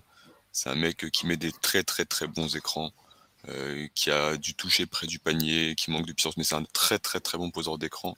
Et il est petit, hein, c'est 2m03, on parle beaucoup de pivot, mais il est très très très petit et c'est pas un monstre athlétique vertical non plus. Donc ça pose beaucoup de problèmes fonctionnels. Euh, pour l'intégrer dans une équipe. Et voilà, je pense que lui, il faut qu'il se revoie ce qu'il est. Il faut qu'une équipe NBA, elle le définisse très rapidement son rôle et ce qu'il va devoir devenir et qu'on crée quelque chose de, positif là, par rapport à lui tu t'aimes beaucoup taper sur euh, Penny. Moi, il me rappelle un peu Precious Achua avant que Penny prouve comment euh, le mettre en avant. Totalement. Euh, ça pourrait peut-être simplifier, la, les choses. Et en même temps, c'est normal. Il sort de lycée où voilà, il était à Hillcrest Prep en Arizona, il avait tous les ballons. C'est normal, c'est un ajustement pour lui. Il est un peu moins tonique que Precious, par exemple. La comparaison est bonne, mais Precious, c'était comme un. Mais c'était quand même deux joueurs, tu vois, qui aimaient passer dribbler shooter à une taille qui fait qu'en NBA, ça va être compliqué. Donc il faut trouver autre chose pour, euh, pour peser. Quoi. Hmm. Et enfin, on va parler en 2-3 Fanbo. minutes de, de Fanbo Zeng. Moi, j'aime bien. Eh, sur mais deux, trois... C'est pour ça que tu avais la parole et je voulais que tu enchaînes. non, mais sur 2-3 flashs que j'ai vus, euh, je ne me rappelle plus contre qui c'était parce que comme l'a dit, on l'a dit au début, il joue très très peu. Euh, il avait commit à Gonzaga et en fait, il a décommit pour aller faire le choix de, de l'Ignite. Je pense que dans un an, il est en Australie. Très honnêtement, mm. euh, dans il est un peu à la, à la Kai Soto, mm, mais, euh, ou à d'autres, à la Macour Maker, ce genre de joueur-là. Mais franchement, je trouve qu'à sa taille, il, j'ai trouvé une dextérité balle en main plutôt intéressante. Je demande à voir, en fait. Je demande à revoir. Je ne mets pas de croix, mais je demande à revoir. Est-ce que ça inspire les autres, euh, Moi, c'est pas celui que j'ai assez suivi, donc je préfère euh, ne rien dire plutôt que de dire des conneries. Mais par contre, je reçois. Il n'a pas joué beaucoup de matchs cette année? Vas-y, vas-y, vas-y. Moi, je ne l'ai pas vu beaucoup. Non, il joue pas beaucoup. Il joue, il joue pas beaucoup. ah, il a joué. Par match, je crois. Mais c'est vrai qu'il y, a un côté, parce qu'il a, il a un côté très longiligne, mais c'est assez intéressant l'agilité qu'il a par rapport à son physique. Après, il, empathie beaucoup des, des intérieurs qu'il y a dans l'équipe parce que bah, c'est moins bon. Quoi. Même s'il est jeune, etc., c'est le moins bon des intérieurs qu'il y a dans l'équipe. Même les vieux font plus le taf que lui. On l'a vu sur certaines possessions où il n'est pas vraiment. Euh, en défense, c'est toujours pareil. Euh, le gros problème de cette équipe, les deux gros problèmes de l'équipe, c'est la défense et le 3 points. Ils perdent des, ils perdent des matchs, ils perdent des, même des cartons parce que le, Brian Shaw est, obligé de, d'appeler des temps morts pour leur dire les mecs, concentrez-vous. Les mecs, concentrez-vous. Le, match, c'est aussi en défense. Et là, bizarrement, pendant 2-3 minutes, ça va mieux, mais après, ça redevient le bordel. Ouais, mais ils sont pas là pour gagner des matchs. Franchement, je pense qu'ils Non, mais sûr que non, ils sont pas là pour gagner des matchs. Mais il y a une. Même si un grand compétiteur qui doivent être euh, tous, euh, tous et chacun. Euh, il y a un minimum de, fierté à avoir. le, un, match, ça se gagne aussi en défense. Et si vous défendez pas, ben, on l'a vu. Là, match cette nuit, cette nuit contre les Long Island Nets, les mecs, ils ont tenu tout le troisième carton. Et après, mi-troisième, au revoir, plus de défense. Plus de défense du tout. Et défaite de, de 20 points, je crois. 88 111, un truc comme ça, j'ai vu ce matin quand j'ai fait mon résumé. Mais euh, vraiment, euh, il n'y a pas eu de. Défense du tout dans, la fin du match et ça fait peur parce qu'on se dit merde, si ces joueurs-là ils veulent essayer d'aller aspirer à taper de la NBA, va vraiment falloir qu'il y ait un gros step-up défensif parce que l'offensif ils l'ont, ils n'ont pas le tir de loin pour l'instant, mais ça c'est améliorable. Mais le défensif, c'est un gros axe de progression euh, qu'il va falloir bosser dans toute l'équipe parce qu'il n'y a pas grand monde qui défend et c'est les vieux souvent qui sont obligés de rentrer à la place des jeunes pour essayer de maintenir un peu le match à flot et de ne pas se prendre une branlée monumentale à chaque fois. Après, c'est un peu, logique, vu aussi les différences de physique. Euh, on, parlait d'Aison Daniels, tout ça, c'est des joueurs euh, qui sont très très jeunes. Donc, forcément, au bout d'un moment, avec la durée du match, le, comment, les chocs physiques, tu les subis de plus en plus. Quoi. Plus le match avance, plus tu, tu, tu subis. Donc, c'est aussi. Euh, ah, tu joues contre des vrais joueurs, il hein, faut le dire. Oui, voilà, c'est ça. Surtout que nous, on avait dans nos big boards et tout, dans les années qui Et euh, tiens, parce que j'ai une question là-dessus au tout début, pour le, 3, le tir à 3 points, et je fais très rapidement, euh, c'est un problème de cette année hein, au global. Je pense pas que ça va leur porter très préjudice à Hardy, Patrick Mathieu, etc. Parce que tous les gros tireurs de la draft, euh, on pense à Caleb Houston, on pense à Max Christie, on pense à Baldwin Jr., font des très mauvaises, des mauvaises saisons au tir à 3 points. C'est-à-dire que c'est censé être des spécialistes. Donc on a une QV au général qui a du mal à mettre ses tirs extérieurs. C'est vrai. Messieurs, on va se projeter dans, allez, un an et demi. Scoot Anderson, on l'a évoqué, il est temps d'en parler en long, en large et en travers. Cet homme mérite, ce jeune homme mérite même, parce qu'il a 17 ans, si je ne dis pas de bêtises. Est-ce que c'est le danger numéro un pour Victor Wembanyama pour la première place de la draft 2023 Putain, j'ai alors j'ai envie de me, de me tabasser parce que quand j'ai vu le, donc le, déroulé d'émission, je me suis dit, mais merde, c'est qui Wemby? Et j'ai tapé sur, euh, sur Google Wemby Prospect et je trouvais rien. Je me suis dit, qu'est-ce que c'est ce bordel? C'est qui Wemby? Tu suis pas sans envergure, ça. C'est comme ça que les Américains l'appellent en fait. C'est euh, ça, c'est le surnom que les Américains dire, ont donné parce pour que c'est un peu compliqué pour eux, donc du coup c'est Wemby.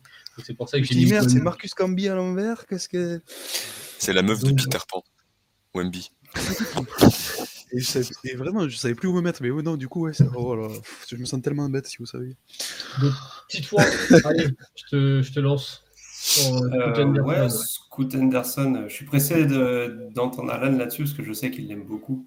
Euh, de ce que j'ai vu, joueur très athlétique parce qu'il n'a pas joué les premiers matchs. Euh, je sais là, il ne jouait pas parce qu'il y a des protocoles Covid, je crois. Ouais, voilà, donc il, a joué moins de matchs que, la plupart, mais joueur très athlétique, très rapide. Euh, tout à l'heure, on, parlait de, certains qui comparaient Jaden Hardy à Jalen Green.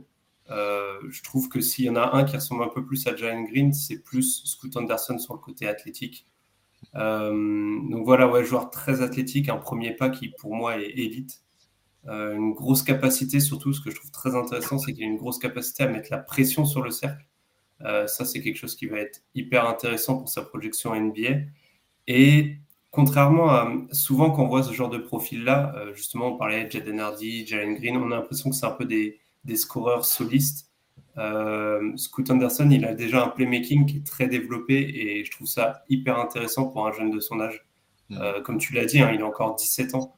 Et c'est, enfin, moi, je trouve ça hallucinant d'avoir cette capacité de vouloir aller scorer, mais d'avoir la lucidité et la compréhension du jeu, le QI basket, pour euh, créer du jeu pour les autres à cet âge-là. C'est, assez hallucinant, je trouve. après, sur les côtés un peu, moins, un peu moins glorieux, on va dire, il y a la défense.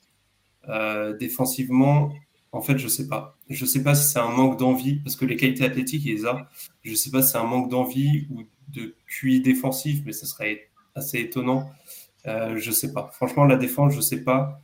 Et le tir, j'ai l'impression que c'est un mal qui touche un peu tout le monde, où je trouve qu'il est très irrégulier lui aussi. Euh, mais la mécanique est, bonne et les pourcentages au lancer franc sont plutôt encourageants, je trouve. Donc, le tir, je peux l'acheter. Parmi ses défauts, le tir, je peux l'acheter. La défense, euh, je l'achète un peu moins. Après, voilà, je, préfère le rappeler. On parle d'un gamin qui a 17 ans, qui affronte des joueurs déjà draftés, expérimentés. Donc, tous les défauts qu'on voit, son shoot, sa compréhension du jeu en défense, pour moi, ce sont des défauts qui sont tout à fait normaux à ce stade de, de, de sa carrière et de son développement. Ben, Scoot the scene. J'adore. J'adore Scoot Anderson. Je ne crois pas que ce soit une menace euh, pour le rang numéro un de Victor Wembanyama parce qu'un joueur de 7 pieds 3 pouces qui fait ce que Victor Wembanyama fait, euh, j'en ai jamais vu, peut-être à part Karim Abdul-Jabbar. On parle, on parle, je crois, d'un prospect historique en Victor Wembanyama, mais Scoot Anderson, on parle d'un prospect à la position où il joue en tant que meneur, j'en ai pas vu beaucoup qui avait des outils aussi polis à l'âge où est-ce qu'il euh, est a. Comme dit Titouan, c'est un excellent joueur de pick and roll. Moi, je trouve que c'est de loin le meilleur joueur de pick and roll de son équipe. Navigue les écrans, prend les bonnes décisions.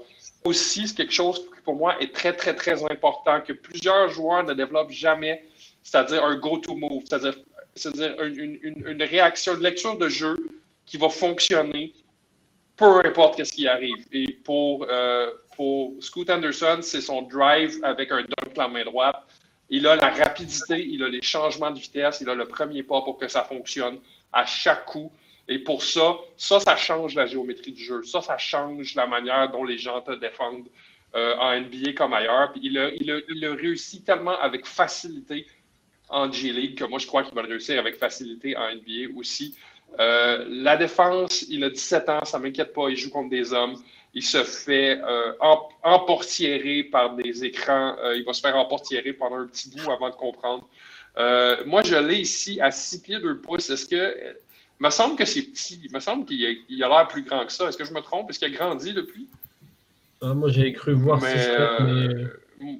À voir. Je, te dis, je regarde. Mais mais moi, ça m'inquiète. Pour moi, il fait plus grand que ça. Pas vraiment. Il, fait plus grand que ça. Il a, il, a, il, a, il a 17 ans. Il a 17 ans, mais il est du 3 février, donc il va avoir 18 ans bientôt. Il va avoir 18 mm. ans dans une semaine. Bonne fight, school. Mais côté potentiel athlétique, puis côté, côté euh, polissage de, de, talent au shoot, comme euh, à la passe, comme à la net pick and roll, j'ai rarement vu un joueur qui était aussi complet, aussi poli que ça pour euh, un joueur de 17 ans, c'est, ça va être facilement le numéro 2 en 2023. Alan? Tout le monde attend. Ah, numéro, numéro, numéro 2, je sais pas. Euh, il y a deux jumeaux que tu devrais aller voir, je pense, parce que très honnêtement, les jumeaux Thompson euh, aussi sont des vrais candidats très hauts. Euh, ouais. S'ils ne sont pas dans la 2022, mettez-les-moi dans la 2022. Parce que je, je, je les ai pas vus encore. Je les ai pas vus encore. Mettez, euh, je, te, je pense que tu vas apprécier. Ozar et Amen. Euh, Scoot, c'est. Que dire? Que dire de, plus que ce qui a été dit, ce qui est dit partout? Euh, moi, je l'ai vu jouer, une fois en high school et déjà je m'étais dit mais qu'est-ce que c'est? C'est, absolument n'importe quoi. Et en fait, ce que je trouve de souvent, on met en avant les qualités athlétiques. Ça sert à quoi des qualités athlétiques? Pour des mecs comme Jamorant ou des mecs comme ça, ça sert fait à faciliter la prise de décision parce qu'en fait ils arrivent tellement à créer de l'écart avec leurs adversaires, ils arrivent tellement à se mettre dans des bonnes dispositions, bah, qu'ensuite ça facilite la passe. Souvent, c'est peut-être pas les meilleurs passeurs, les meilleurs processeurs, mais se créent de la facilité. Scout, j'ai l'impression que il n'a même pas besoin de se créer cette facilité. Il a quand même ce sens du jeu, cette capacité à faire toutes les passes. Et en plus, il a un premier pas virevoltant, le premier pas qui fait qu'il se facilite la vie. Donc franchement, c'est. J'ai l'impression que là, ouais, il a 17 ans, il va au cercle comme il veut, en transition ou sur, euh, ou sur, euh, ou sur jeu placé. Il sait faire les renversements, les kick-out, main droite, main gauche, passe à une main, deux mains. Euh, voilà, le problème, c'est le tir à trois points. Mais comme, un peu, comme un joueur de 17 ans qui prend du pull-up, c'est normal. Alors, ça va s'améliorer, je pense. Les échantillons sont petits, mais euh, c'est un des prospects porteurs de balles les plus impressionnants de ces cinq dernières années. Franchement, je pense. Ah, j'aime bien la question. Tiens. Si vous avez une compas NBA ou un plancher, ce serait quoi? Sachant qu'on n'aime pas trop les comparaisons, mais si c'est demandé gentiment. Hmm, c'est dur. Parce que la, facilité, est ce qu'on entend euh, souvent. moi, j'ai vu une comparaison sur Twitter. Ouais, c'est Derrick Rose. Euh, athlétiquement, j'ai la Dwayne Wade. Moi, je trouve qu'il fait très Dwayne mmh, Wade dans sa manière d'attaquer le cercle, mmh. avec, dans sa facilité à attaquer le cercle. C'est vrai. Sinon, moi, j'adorerais que ça devienne un... C'est très peu probable. J'adorerais que ça devienne un joueur type Demar DeRozan. C'est, il n'est pas, il est pas du tout de prédestiné, mais avec le, la capacité d'aller au, drive qu'il a. Après, moi je. se rappeler de Demar de Rosanne, époque Raptors, hein, qui est un athlète de ouf. Mm, mm. Pour les gens qui voient le Demar de Rosanne actuellement, euh, on, on, parle peut-être là du Rosanne Raptors. Mm. Je le dirais pas, euh, quoi s'appelle. Moi, j'ai pas l'avis euh, et l'œil d'un expert de la de tout ce qui est prospect, etc. Parce que moi, tout ce qui est prospect, j'y connais pas grand chose, même si j'ai essayé de m'y intéresser un peu. Euh, c'est pas mon domaine d'expertise, c'est pour ça que depuis tout à l'heure je vous laisse un peu plus parler. Et que moi, du coup, je suis un peu plus à retrait parce que j'ai pas vraiment cet œil-là un peu plus avisé, on va dire. Moi, j'ai un, avis très brut sur les joueurs. Et c'est pour ça que, en vrai, moi, j'aimerais qu'ils deviennent dans le, drive, dans la capacité à, aller finir au cercle. Euh, un des un peu, un, peu Toronto. Un des de Toronto qui arrache tout, quoi qui arrache tout et bon, euh, peut-être pas avec le, le distance qui va avec, mais au moins euh, l'agressivité au cercle constante. Quoi. Après, c'est déjà ce qui montre quand même pas mal, j'ai l'impression, en United. on l'a vu euh, mettre de sacrés posters déjà. Hein, si vous tapez sur YouTube, vous tapez Scoot Anderson highlights, vous allez trouver des, des shows déjà assez sympas, je crois. Hein. Oui, il, a fait des grosses perfs euh, au scoring. Euh, il, met un poster par match. Moi, je pense que c'est son plancher de Rosanne. C'est à ce point-là que je crois que, que, que, Scoot Anderson peut être un, prospect qui va dominer en, NBA. Mais oh, c'est un truc peut-être con et, surévalué, mais il a le charisme des superstars. Il y a un truc où quand tu mets ton, ton match, tu regardes et, en fait tout de suite tu vois Scoot Anderson. Moi tu vois j'ai beaucoup de mal à, évaluer Jaden Hardy, euh, Beauchamp etc parce que même si je veux les regarder eux très vite mon œil va sur Anderson et qu'il ait le ballon ou pas euh, c'est lui que tu vois. Il, bouge à une vitesse différente. Il est tellement, il est tellement, euh, il, est tellement dans, sa propre bulle, côté athlétiquement parlant, qu'il bouge à une vitesse différente. Moi, aussi, j'ai la difficulté à ne pas regarder Anderson quand il est sur le terrain. Et il contrôle tellement son corps, il, est capable de partir des deux mains, finir des deux mains, il, peut changer de direction, il passe bien défensivement. Moi, je le trouve mieux que ce que vous décrivez. Hein. J'aime, j'aime bien comment il oriente le, le, porteur de balle, comment il peut amener une nette verticale sans faire faute. Je sais pas si il va être numéro un chez moi, ben, parce que enfin, à force, les gens, ils savent que j'aime beaucoup les, les, porteurs de balles. Donc, euh, par rapport à Wenbanyama, qui est une licorne de ouf, euh, mais qui est pas un créateur balle en main. Euh, et donc, j'ai Ludovic qui dit j'étais un peu aux blessures pour Wenbanyama. C'est vrai que, pour le moment, physiquement, moi, il m'inquiète un petit peu. Scott Anderson, il a tout ce que j'aime chez un, chez un prospect NBA. Et en plus, il a l'air de comprendre vraiment le basket. Donc, il peut être, euh, il peut être numéro un chez moi l'an prochain. Après, j'ai pas encore vu les autres joueurs à part Wenbanyama. Parce que je, voilà, je fais pas autant d'avance qu'Alan. Alan est déjà C'est un métier. Il est déjà prêt pour la draft 2024, Alan. Donc, euh, il, y a la, il y a la lumière derrière lui. Dès, dès qu'il bouge, il y a la lumière qui regarde dans le droit chemin. C'est le synthé C'est la lumière au bout du chemin. C'est la lumière divine, l'auréole. Il y a la draft derrière lui. Euh, Mais ouais, ce qu'on peut rajouter, c'est qu'il bah, a marqué l'histoire, Scout. C'est le, le, le, mm. basketteur américain professionnel le plus jeune de tous les temps. C'est un projet, il est très bien, euh, un salaire, euh, un gros gros salaire. C'était soit ça, soit Overtime Elite. Hein. Il voulait vraiment passer, passer pro et, et rapidement. Et c'est le premier joueur qui va passer deux ans en G-League aussi, mm. vu que la règle est encore la, celle de, de l'âge. Ce ne sera pas le dernier, je pense. Je pense qu'on va avoir aussi peut-être d'autres énormes prospects peut-être faire la, la même chose. Et puis, ouais, il est, il est, il est hors norme, quoi. Le charisme, ça, je suis, je suis très d'accord avec ce qu'il dit. La capacité à, à, rentrer à 17 ans, qu'on des mecs qui ont 25, 26 ans, et c'est le meilleur joueur sur le terrain. C'est le meilleur joueur sur le terrain, et tu te dis, mais attends, là, c'est une fin de match contre. Il y a Jonathan Kuminga, il y a Moses Moody, il avec euh, Jaden Hardy, il y a aussi des mecs dans l'équipe des, des, des, Warriors qui sont des vrais joueurs de, de basket. Et Scoot, c'est le meilleur sur le terrain. Enfin, on, on, ne comprend pas comment c'est anormal, en fait. C'est pas normal. Crois qu'on a fait le tour. Sa compréhension du momentum, sa compréhension du momentum lorsqu'il est en, open court, quand, les, défenseurs sont de dos au panier et, magnifique. Il manipule la défense comme rarement vu. Est-ce qu'on a fait le tour sur Scott Anderson? Est-ce qu'on a fini d'en dire du bien? Il y a en plus. On va, on va s'arrêter parce que sinon. Moi, j'en parlerai toute la journée. Mais tu vois, s'il était dans la draft 2023, il est numéro 1. Il est 2022, il est numéro 1. Il n'y a pas mm. de. Honnêtement. Hein. Oui, oui, facile, facile. Donc, euh... donc c'est aussi, voilà. Mais l'an dernier aussi, hein, je... ah, il y a Cade. Il faut, faut, se poser la question. Il y a vrai débat. Ouais. Mais voilà, c'est pour noter le niveau de prospection. Alan, je vais te libérer. Je sens que l'hypoglycémie pointe le bout de ton nez. Ça? Tu vois, c'est en plus. Euh, donc, euh, on va te libérer. Merci beaucoup d'être venu. Comme d'habitude, c'était super. Merci à vous. Ouais, merci à Alan. Merci à vous. les gars. Bonne fin, d'émission. Et Tito, on parle bien de Sam Hauser. ah, tu viens, tu viens de spoiler. Ouais, mais les gens savent. Il vient de me faire la transition. C'est son cadeau de, de, départ. Magnifique. Merci, Alan. Donc voilà, j'ai demandé à, tous ceux qui étaient là ce soir de nous présenter chacun un joueur de, de G-League qu'ils qui, aimaient bien. Donc euh, on va faire euh, le, décompte. Et puis donc, vu qu'il t'a lancé, Titouan, vas-y. Sam Hauser, d'où vient-il Qui est-il Que fait-il Cet incroyable robot? Si vous allez l'arrêter, c'est fort. J'étais obligé un peu de faire le, le homer. Euh, donc Sam Moser, qui a un ailier de 24 ans, 2m01, 100 kg, qui a fait trois premières saisons euh, à la fac à Marquette avant de transfert pour euh, Virginia. où il a fait d'ailleurs, il a fait 5 ans à la fac, parce qu'il a fait une année redshirt quand il a transfert, mais il a joué 4 saisons.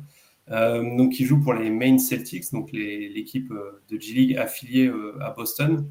Euh, non drafté, il a signé un two-way contract ensuite euh, avec les Boston Celtics cet été. Et même si je crois bien, si j'ai bien retenu, il avait d'abord signé à Miami avant de se rétracter pour signer à Boston. Je crois que c'est ce qu'il a fait. Mais moi, il y a longtemps comme ça. Possible, possible. Euh, pour info, il a un petit frère qui joue aussi à la à Michigan State. Michigan, Michigan State. merci. C'est ça. c'est un joueur. Qui a les fiches c'est un joueur qui est passé euh, la saison dernière à la, fac. Euh, il est passé à 0,4% près au lancer franc de faire une saison en 50, 40, 90. donc, ce qui reste impressionnant quand même. Euh, quel type de joueur c'est? C'est un spécialiste du shoot. c'est un shooter. Essentiellement off-ball, en catch and shoot. Et retenez bien ça parce que c'est le seul truc qu'il sait faire. Malheureusement, mais par contre, parce que c'est un putain de joueur de basket. Mais par contre, il le fait, il le fait de façon remarquable. Euh, comme je vous dis, c'est 4 saisons à la fac, c'est 4 saisons à plus de 40% au tir. Je ne sais pas si on se rend compte du truc, hein. euh, dont un pic à quasiment 49%. Et à chaque fois, c'est pas sur une ou deux tentatives, c'est sur 5, 6 tentatives, voire plus. donc, si vous faites le calcul, sur 4 ans, il y a 30 matchs, à peu près une trentaine de matchs par saison, 6 tirs par match, voilà, sur 4 ans, donc ça vous fait quand même un bon échantillon. pareil, au niveau des lancers francs, on a 4 saisons à plus de 80%, on a même 2 saisons à, à 90% ou plus. Donc voilà, ça confirme le fait que ce soit un excellent shooter. Après, comme j'ai dit, en dehors du shoot, c'est très limité, euh, voire juste mauvais. Euh, c'est un passeur fonctionnel, je trouve. C'est pas quelqu'un qui va gêner la circulation du ballon, mais il peut rien faire d'autre en attaque et en défense, il sera clairement négatif. Euh, il faudra le cacher et c'est dû notamment à des qualités athlétiques qui sont très limitées. Et en fait, il a, je trouve, il a ce profil un peu bâtard en fait de poste 3-4 qui est trop lent pour défendre les postes 3 et qui est pas assez physique et puissant pour défendre les postes 4. Donc, euh, donc voilà, c'est vrai que c'est ce que tu achètes avec lui, c'est le shoot. Et d'ailleurs, pourquoi moi j'y crois en NBA et pourquoi il faut garder un œil dessus, c'est justement sur ce shoot, parce qu'en NBA, on sait qu'au-delà des stars, les autres joueurs qui doivent rentrer dans des rôles, en fait, d'où le nom de role player d'ailleurs. Mm. Euh, et dans la NBA actuelle, chaque équipe a besoin d'un joueur qui prend ce, ce, rôle de spécialiste du shoot. Et Sam Hauser peut clairement en être un. Euh, en fait, quand je vois des Max Truss ou des Duncan Robinson au hit, euh, un Garrison Matthews au Rockets, il me semble, mhm. euh, Davis Bertans, bon, même s'il est un peu fâché avec son shoot depuis quelques temps. voilà, mais je me dis, ces gars-là qui ont un peu le même profil qu'Hauser, c'est-à-dire des qualités athlétiques limitées, une défense douteuse, mais un shoot élite, ils ont réussi à trouver une place en NBA et je me dis, il n'y a pas de raison que Hauser ne trouve pas sa place en NBA. D'ailleurs, euh, j'ajouterais quand même un. Moi, j'aime bien son, son QI basket. C'est quand même un garçon qui a un QI basket qui. Euh, ouais, bah c'est ce que j'ai quand je veux dire passeur fonctionnel, c'est que c'est pas un gars qui se dit euh, je suis bon que au shoot, donc je vais faire que shooter. Il va pouvoir reconnaître à quel moment il faut shooter et à quel moment il doit lâcher le ballon. Non, mais même c'est important aussi pour le côté défensif, parce que même si c'est pas un bon défenseur, je trouve qu'il est rarement très très mal placé en fait. Mais ça, bah alors oui, ça ne fera jamais un bon défenseur, mais ça permet de limiter un, peu la casse, entre guillemets. Quoi. mais du coup, si moi j'y crois dans une place en NBA, et je pense qu'il aura, en théorie, il n'aurait même pas besoin de faire ses valises pour aller très loin, parce qu'il y a une équipe dans le Massachusetts qui ne dirait pas non à un shooter, euh, à un spécialiste du shoot dans son effectif, je pense. Ouais, Sam Hauser, on l'avait un peu, un peu. J'ai pas souvenir qu'on avait beaucoup parlé l'année dernière, euh, Hugues. Euh, on n'avait pas beaucoup parlé, mais on l'avait tous dans notre Presque pas. En fait, le truc, c'est qu'il a fait un red shirt et euh, Virginia joue très lentement et donc du coup c'est toujours difficile. Il y avait plus le shooter avec un nom imprononçable, là, un nom italien qui était plus en, ah, oui. Euh, il y avait aussi. Ah, puis il avait, un, il avait un autre coéquipier aussi qui a fini en 54-90 et qui a été 40-90 qui a été drafté au PSI. Trey Murphy. Ah oui, Trey Murphy, effectivement. Mais très haut, Trey Murphy, au premier tour, 19e. 26e, mmh. non? Avec, euh, avec les, les 19e, c'est Kai Jones. Ça doit, ça doit être ça, tu, tu dois t'en rappeler mieux. Ça doit être un de tes pics en plus, non? Oui, oui, oui. Et, euh, et ouais, il y avait vraiment une, équipe du shoot. Il y avait juste Morcel qui tenait le ballon et qui a, qui a transféré du coup. Euh, moi, Samozor, le problème que j'ai, c'est que je préfère son petit frère. Et donc, c'est toujours compliqué quand, quand tu as un frère euh, qui ressemble plus à un Dylan Osekowski. Donc, euh, j'avais plus le frère en euh, Joey en, ligne de mire. Ben, sur Sam Hauser de Virginia Moi, j'ai jamais été incroyablement fan. Si on compare à des joueurs comme Duncan Robinson, Duncan Robinson, ce qui est intéressant avec lui, c'est qu'on peut l'utiliser dans n'importe quelle situation, en sortie d'écran, en dribble handoff. Ça, Sam Hauser, j'ai un petit peu plus de difficulté à voir, mais il y a des, joueurs qui ont fait leur. Euh, je, je, donne toujours l'exemple canonique euh, de vieil homme Mike Miller avec euh, Miami en 2000, de 2011 à 2014, où est-ce qu'il défendait correct, qu'il faisait, il mettait les trois points. il était ce qu'on appelle un trail shooter. Il arrivait toujours dernier en, en attaque, il mettait les trois points. Euh, pourquoi pas? Pourquoi pas? Est-ce que Sam ne serait pas capable de jouer, euh, de jouer un rôle comme ça, limité à chaque match? Euh, j'ai jamais été, justement, à cause de son hyper spécialisation, j'ai jamais été extrêmement convaincu. Mais pourquoi pas? Pourquoi pas? Je pense, que c'est un joueur, justement, qui joue à l'intérieur de ses moyens, ce qui est très, très important pour moi. dans, mon évaluation, puis qui connaît son rôle, connaît ses forces. Puis dans la vie, il faut se placer, il euh, faut, jouer avec ses forces, pas avec ses faiblesses. Si c'est Pessi et qu'il devient un poseur d'écran correct pour du pick and pop, peut-être que ça peut être intéressant. Absolument. Ça va être beaucoup plus un 4 qu'un 3, je crois. Mm. Parce qu'il n'aura pas la rotation de hanche pour courir dans les écrans et pouvoir se tourner et tirer. C'est vraiment plus un mec qui va, qui va faire écran, bah, tir ou fin de chaîne. C'est plus un. Tu l'utiliserais plus en spot-up shooter dans le corner que mm. Ouais, hors écran parce que, ouais, comme tu dis, il a pas. C'est pas aussi fluide qu'un Duncan Robinson ou, que ce que peut faire un, bah, je pense que c'est la c'est que ça part moins vite en fait. C'est que le, shoot est magnifique, mais ça. Non, mais même, même, au niveau du, déplacement, je veux dire. Au niveau des déplacements, le temps de prendre position au niveau des pieds, euh, de bouger les hanches et tout, c'est quand même beaucoup plus lent qu'un Duncan Robinson. Bah, c'est pas le même poids aussi, hein, c'est pas le même physique. Il a plus un, il a plus un physique de 3-4 que de que d'autres choses en fait. C'est après c'est pour ça. C'est plus de 2 euh, mètres et plus de 100 kilos. Hein. Tu ne les bouges pas pareil que, que, quand tu fais 1m95 et, et 80 kg. En vrai, euh, il y avait une, une, très belle paire là, euh, malheureusement qu'on voit plus beaucoup. Euh, sur les premiers matchs que j'ai commentés cette, cette, saison, très belle paire Luc Cornet, Sam Hauser. Et franchement, c'était plaisant à regarder. Oui, on est en 2022 et j'ai le droit de dire une très belle paire Luc Cornet, Sam Hauser. Et ça non, mais je ne sais pas pourquoi. Ça, fait très Celtics. C'est très Celtics, Luc Cornet. Légende, légende des Knicks, légende des Knicks, Sam Hauser, euh, Luc Cornet. Là. Ouais, bah, tous les joueurs qui passent par les Knicks, euh, qui sont un peu vieux, sont, une légende, sont des légendes des Knicks. Donc, euh, c'est pas bien compliqué, tu sais. Légende de Vanderbilt. Knicks un jour, Knicks toujours. Mais ouais, du coup, euh, ouais, vraiment, il y a eu une belle, une belle paire avec Luc Cornet, ça qui est très très sévère. Mais ça n'hésitait pas à aller dessous et à aller prendre, prendre les positions. Donc c'est pour ça, moi j'aimais surtout ce côté un peu all-around qu'il a en, attaque, qui peut aussi bien te planter 30 points sur la gueule. Mais il y a un match, je crois que c'est le deuxième ou troisième match de, de pré-saison que j'avais commenté, où euh, il me semble que je t'avais demandé, Titouan, si tu voulais venir commenter, mais tu n'étais pas dispo, ce soir-là, euh, où euh, ben, il plante 33 points, je crois, ou, 35 points. Et genre, il prend 6 ou 7 tirs à 3 points et il en met 5. Quoi. Il en met 5 voire 6. C'est, Quand il prend feu sans Hauser, il faut, faut appeler les pompiers, la marée chaussée, il faut, faut appeler tout le monde parce qu'il y a, y a incendie. Quoi. Et en plus, euh, avec euh, les shooters qu'il y a autour, euh, parce qu'il n'est pas le seul, c'est compliqué à arrêter quand les Celtics y sont lancés. Mais bon, après, ça, c'est l'affaire de, c'est pas l'affaire de tout le monde. Pierre, vu que tu as la parole, je vais te lancer sur toi, ton chouchou. Toi, tu m'as parlé de Craig Randall 2. C'est pas un joueur qui est très très jeune, j'ai vu, il a 25 ans, c'est un meneur gaucher, je crois, c'est ça? Effectivement, meneur. Island, c'est ça Meneur gaucher, Long Island Nets. Euh, il a fait ses 4 ans en université, il est passé. Petite fac, je crois, hein, de mémoire. Il a fait Memphis et euh, il s'est fait transférer euh, lors de la saison 2017-2018 à Memphis, à, Tennessee, pardon. Tennessee Martin, très exactement. Tennessee Martin, ouais, c'est pas Tennessee les volontaires. C'était pas, pas le gars de Duquesne, ça? Si, aussi. Craig Randall? Il l'a fait aussi. Ok. J'ai vu, vu, à Duquesne, mais j'ai pas vu en G Il a fait euh, euh, Memphis, Duquesne et après il a, il, a, il a fait la dernière fois qu'il a dit. Tennessee Martin. Tennessee, Tennessee Martin.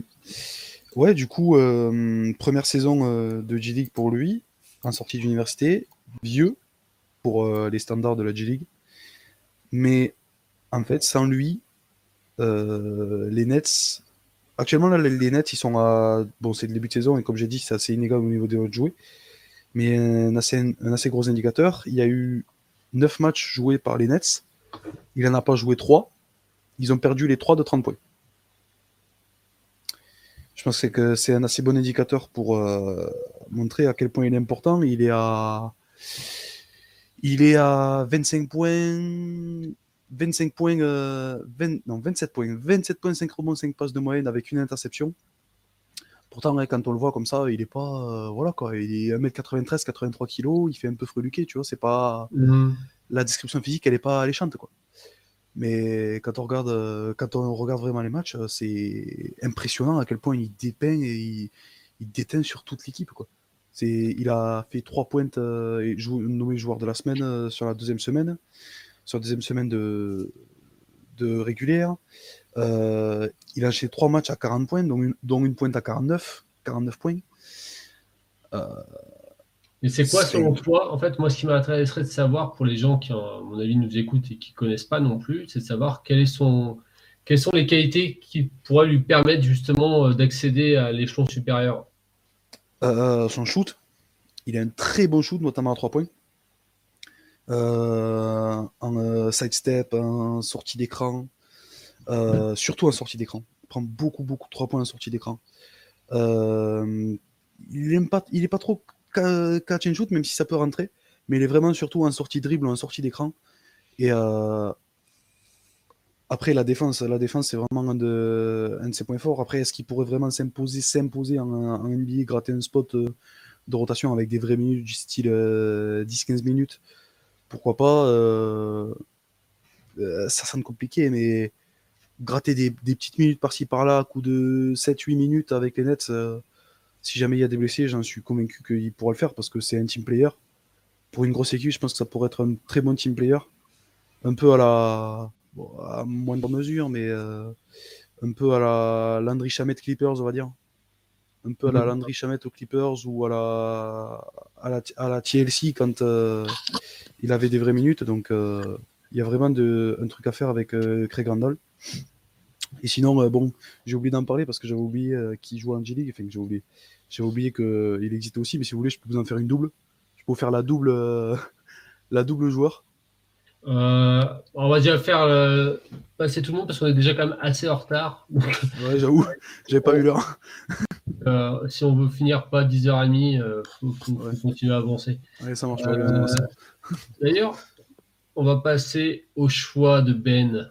Là aussi, un choix de Homer.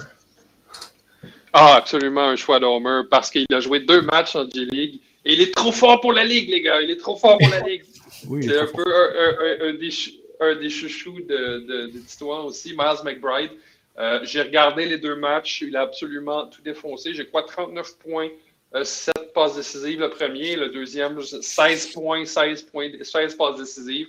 Il était partout, il est magnifique, il défend euh, sur 94 pieds, il défend à longueur de terrain, il est, un porteur de balle qui est un peu petit, il fait 6 pieds 1 pouce, donc c'est quoi 1m85 mais il est très, très, il a un dribble très, très bas et il, se sert beaucoup de son, centre de, gravité très, très bas pour passer sous, euh, ses couvertures pour les tenir sur la hanche. Euh, il est très bon pour euh, naviguer dans des petits espaces sans tuer son dribble. Il est, il, est, très pass first. il est un peu, il est un peu chien fou en sortie de dribble. Je trouve que des fois, il dribble pas absolument pour rien. Euh, mais euh, je trouve aussi que je trouve aussi que des fois, quand il arrive au panier, c'est un peu difficile. Mais est-ce qu'il y a un avenir à NBA? Absolument. C'est un joueur de NBA, Miles McBride. On pourrait même dire qu'avec les blessures qui sont aux Knicks, que c'est probablement le meilleur meneur que les Knicks ont présentement en NBA sur leur roster. Euh, moi, j'aime beaucoup Miles McBride. Donnez-moi du Miles McBride dans 5% des Knicks à la place d'Alec Burks, n'importe quand. Miles McBride, on rappelle, hein, c'était, euh, il a été drafté l'année dernière, donc en début de second tour, et il jouait à West Virginia. Hmm. Deux ans. deux ans. Ouais. Après avoir fait du petite, football une petite brute. Une petite brute qui n'a peur de personne. Qui défend plus grand que ce qu'il peut faire par rapport à sa taille, je trouve. Hmm. Parce qu'il a une envergure de fou. Là. Il a une envergure, je crois, qui fait 2m4 en envergure, quelque chose de même. Et, une envie aussi quand il défend, un côté un peu. Euh, bah, tu disais chien fou par rapport au dribble, dans le côté un peu brouillon, mais je trouve que quand il défend, il y a un côté un peu pitbull. Euh, très Virginia. Euh, ouais, très pressant sur l'homme physiquement. Ah oui, clairement, toujours, toujours à plein terrain. Parce que si, si j'en parle, moi, on est là encore dans deux heures. Il y avait un problème de transition NBA sur le fait que il s'appelle Juice, My Bright, c'est son surnom, et tout le monde l'appelait comme ça. Il y a une raison, c'est parce qu'il prenait que des poules à mi-distance aussi. Et euh, en NBA, on lui demanderait de faire soit du près du panier, soit du tir à trois points. Et euh, moi, j'avais des questions sur l'adaptation qu'il pouvait avoir, et il fallait qu'il joue peut-être plus off-ball. Et voilà, après, si tu le, si tu le prends, c'est que du kiff, Miles McBride. Il faut le regarder jouer, il est trop bien, et il faut qu'il développe un tir à trois points, absolument. Ouais, euh, je te dirais que c'est à, moitié là, c'est à moitié installé présentement. Hmm. il, a, il, a, tiré bien mieux que ce que je pensais en début. Il a fait des très très beaux démarrages au tir extérieur. Hugo, on va passer à toi. Hmm. Tu es le seul qui t'est pas encore exprimé. Tu, as longuement hésité, je sais, j'ai dû te, te plusieurs fois. En fait, il y a, il y a eu un nom qui est venu direct, et comme tout le monde l'a pris, on a dû changer, et puis finalement personne ne le prenait, donc euh, on va quand même en parler, il faut lui rendre hommage. Je te laisse le teaser. Ah bah voilà. Il est là. Kion fucking Johnson. Let's go. fucking est important. c'est un joueur. Euh, déjà, qu'est-ce qu'il fait en G-League sans, sans, de offense à la, à la G-League, il est, il est beaucoup trop bon pour être là-bas. Il est drafté, euh, on le rappelle, euh, au second tour, je crois. Il chute énormément, euh, Keon Johnson, la plupart d'entre eux. Premier, tour. Premier tour, fin de premier tour, du coup, non? C'est BJ Boston qui est drafté. 21, 21 Ouais, BJ Boston 22. il, chute, mais ouais, les premiers tours. BJ Boston, ouais, 54 ou 5. Et il chute énormément. Euh, la plupart d'entre nous, peut-être que je déconnerai peine pour toi, mais on l'avait euh, loterie. Moi, je l'avais 8, euh, je crois, chez moi. C'est un. Oh, je l'avais dans ces eaux-là aussi. Ouais, tu l'avais très très haut. C'est Romain qui chez nous qui l'aimait un peu moins. Ouais, c'est Romain qui avait du mal avec lui. Mais parce qu'il voyait un meneur de jeu. Il voyait un mm. meneur de jeu Romain et faut rappeler que Keon Johnson, quand il arrive à Tennessee, donc il fait un parcours freshman à Tennessee, c'est la star euh, froche de l'équipe euh, avec Jaden Springer. Mm. Et quand il arrive là-bas, son coach lui dit euh, Qu'est-ce que tu veux être? Et lui il répond Je veux être le poste 4 défensif. Et Rick Barnes lui dit ben, Tu vas être l'arrière score star. Il dit ouais mais moi coach je veux être le poste 4 défensif de l'équipe. Et, euh, et, de là je suis tombé amoureux de ce joueur qui était un slasher de ouf, qui avait un premier pas plus plus plus, capable de partir euh, en main des en drive des deux mains, capable de d'accélérer dans son drive, ce qui est très rare euh, et qu'on aime beaucoup. C'est un athlète fou, détente sèche, incroyable défenseur pitbull et, euh, et il a été drafté par les Clippers et c'est ce que je crois que j'aime le moins qui peut arriver à un prospect, c'est drafté par une équipe qui a eu un, roster complet. Et ils font NBA 2K. Ils se disent, on a un, on, a un choix de draft, on ne sait pas quoi en faire. Venez, on prend un jeune à potentiel et puis comme ça, au pire, tant pis. Et au mieux, on peut le développer sur le côté sans le faire jouer. Et peut-être qu'on aura une superstar. Sauf que la vie, c'est pas 2K. Et qu'il faut qu'un jour on joue. Euh, et j'avais très très peur parce que je parle avec des potes des Clippers, ils font ouais mais on va en faire un 3D élite. Et Keon Johnson, c'est pas un Swiendy. On voit cette année du côté de Agua Caliente. J'espère que je le dis pas trop mal.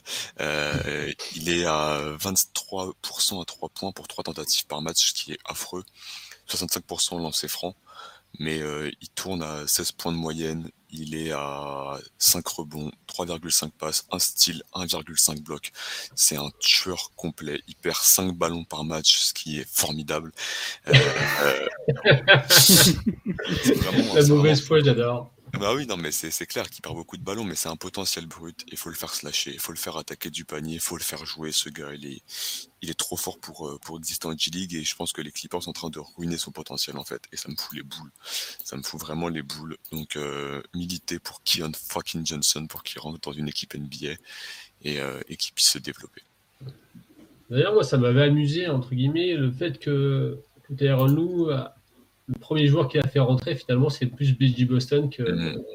que Kion. Euh. Parce qu'ils ont besoin de points, en fait. Mes potes, ils me disent, voilà, ils ont, en fait, les, les Clippers sont décimés, il n'y a personne qui peut mettre un panier. Donc, euh, ils n'avaient pas besoin de, de, de, pitbull défensif, ils avaient besoin de scoring, et donc ils ont pris BJ Boston. Mais bon, ils font jouer euh, Amir Kofi 42 minutes par match, donc tu as de la place pour faire jouer 10 minutes Kion Johnson, quoi. Enfin, no disrespect envers Amir Kofi, mais dans, le chat ou comme ça, là, la plupart des gens ne connaissent pas Amir Kofi et n'a raison. Quoi. il y a une question pour out Amir Kofi qui fait son gros possible. Est-ce qu'il a progressé sur le handle, Kion Johnson? Il avait déjà un bon dribble. Hein. Je trouve qu'il est sous-côté là-dessus. Il avait, pour Après, je laisserai des gens peut-être moins, moins amoureux que moi en parler, mais c'était vraiment un vrai dribbleur. Sauf que quand tu joues à Tennessee, t'as pas trop d'espace, t'as pas trop de lignes. Mais euh, il, un mec qui peut partir des deux mains, changer de main en drive, euh, accélérer, décélérer, euh, changer son allonge de dribble, changer de main en l'air, finir des deux mains, il y a peu de mecs NBA qui arrivent. En tout cas, il y a peu de prospects du top 10 qui peuvent le faire. Donc, euh, pour moi, c'est pas là-dessus qu'il devait développer son tir à trois points.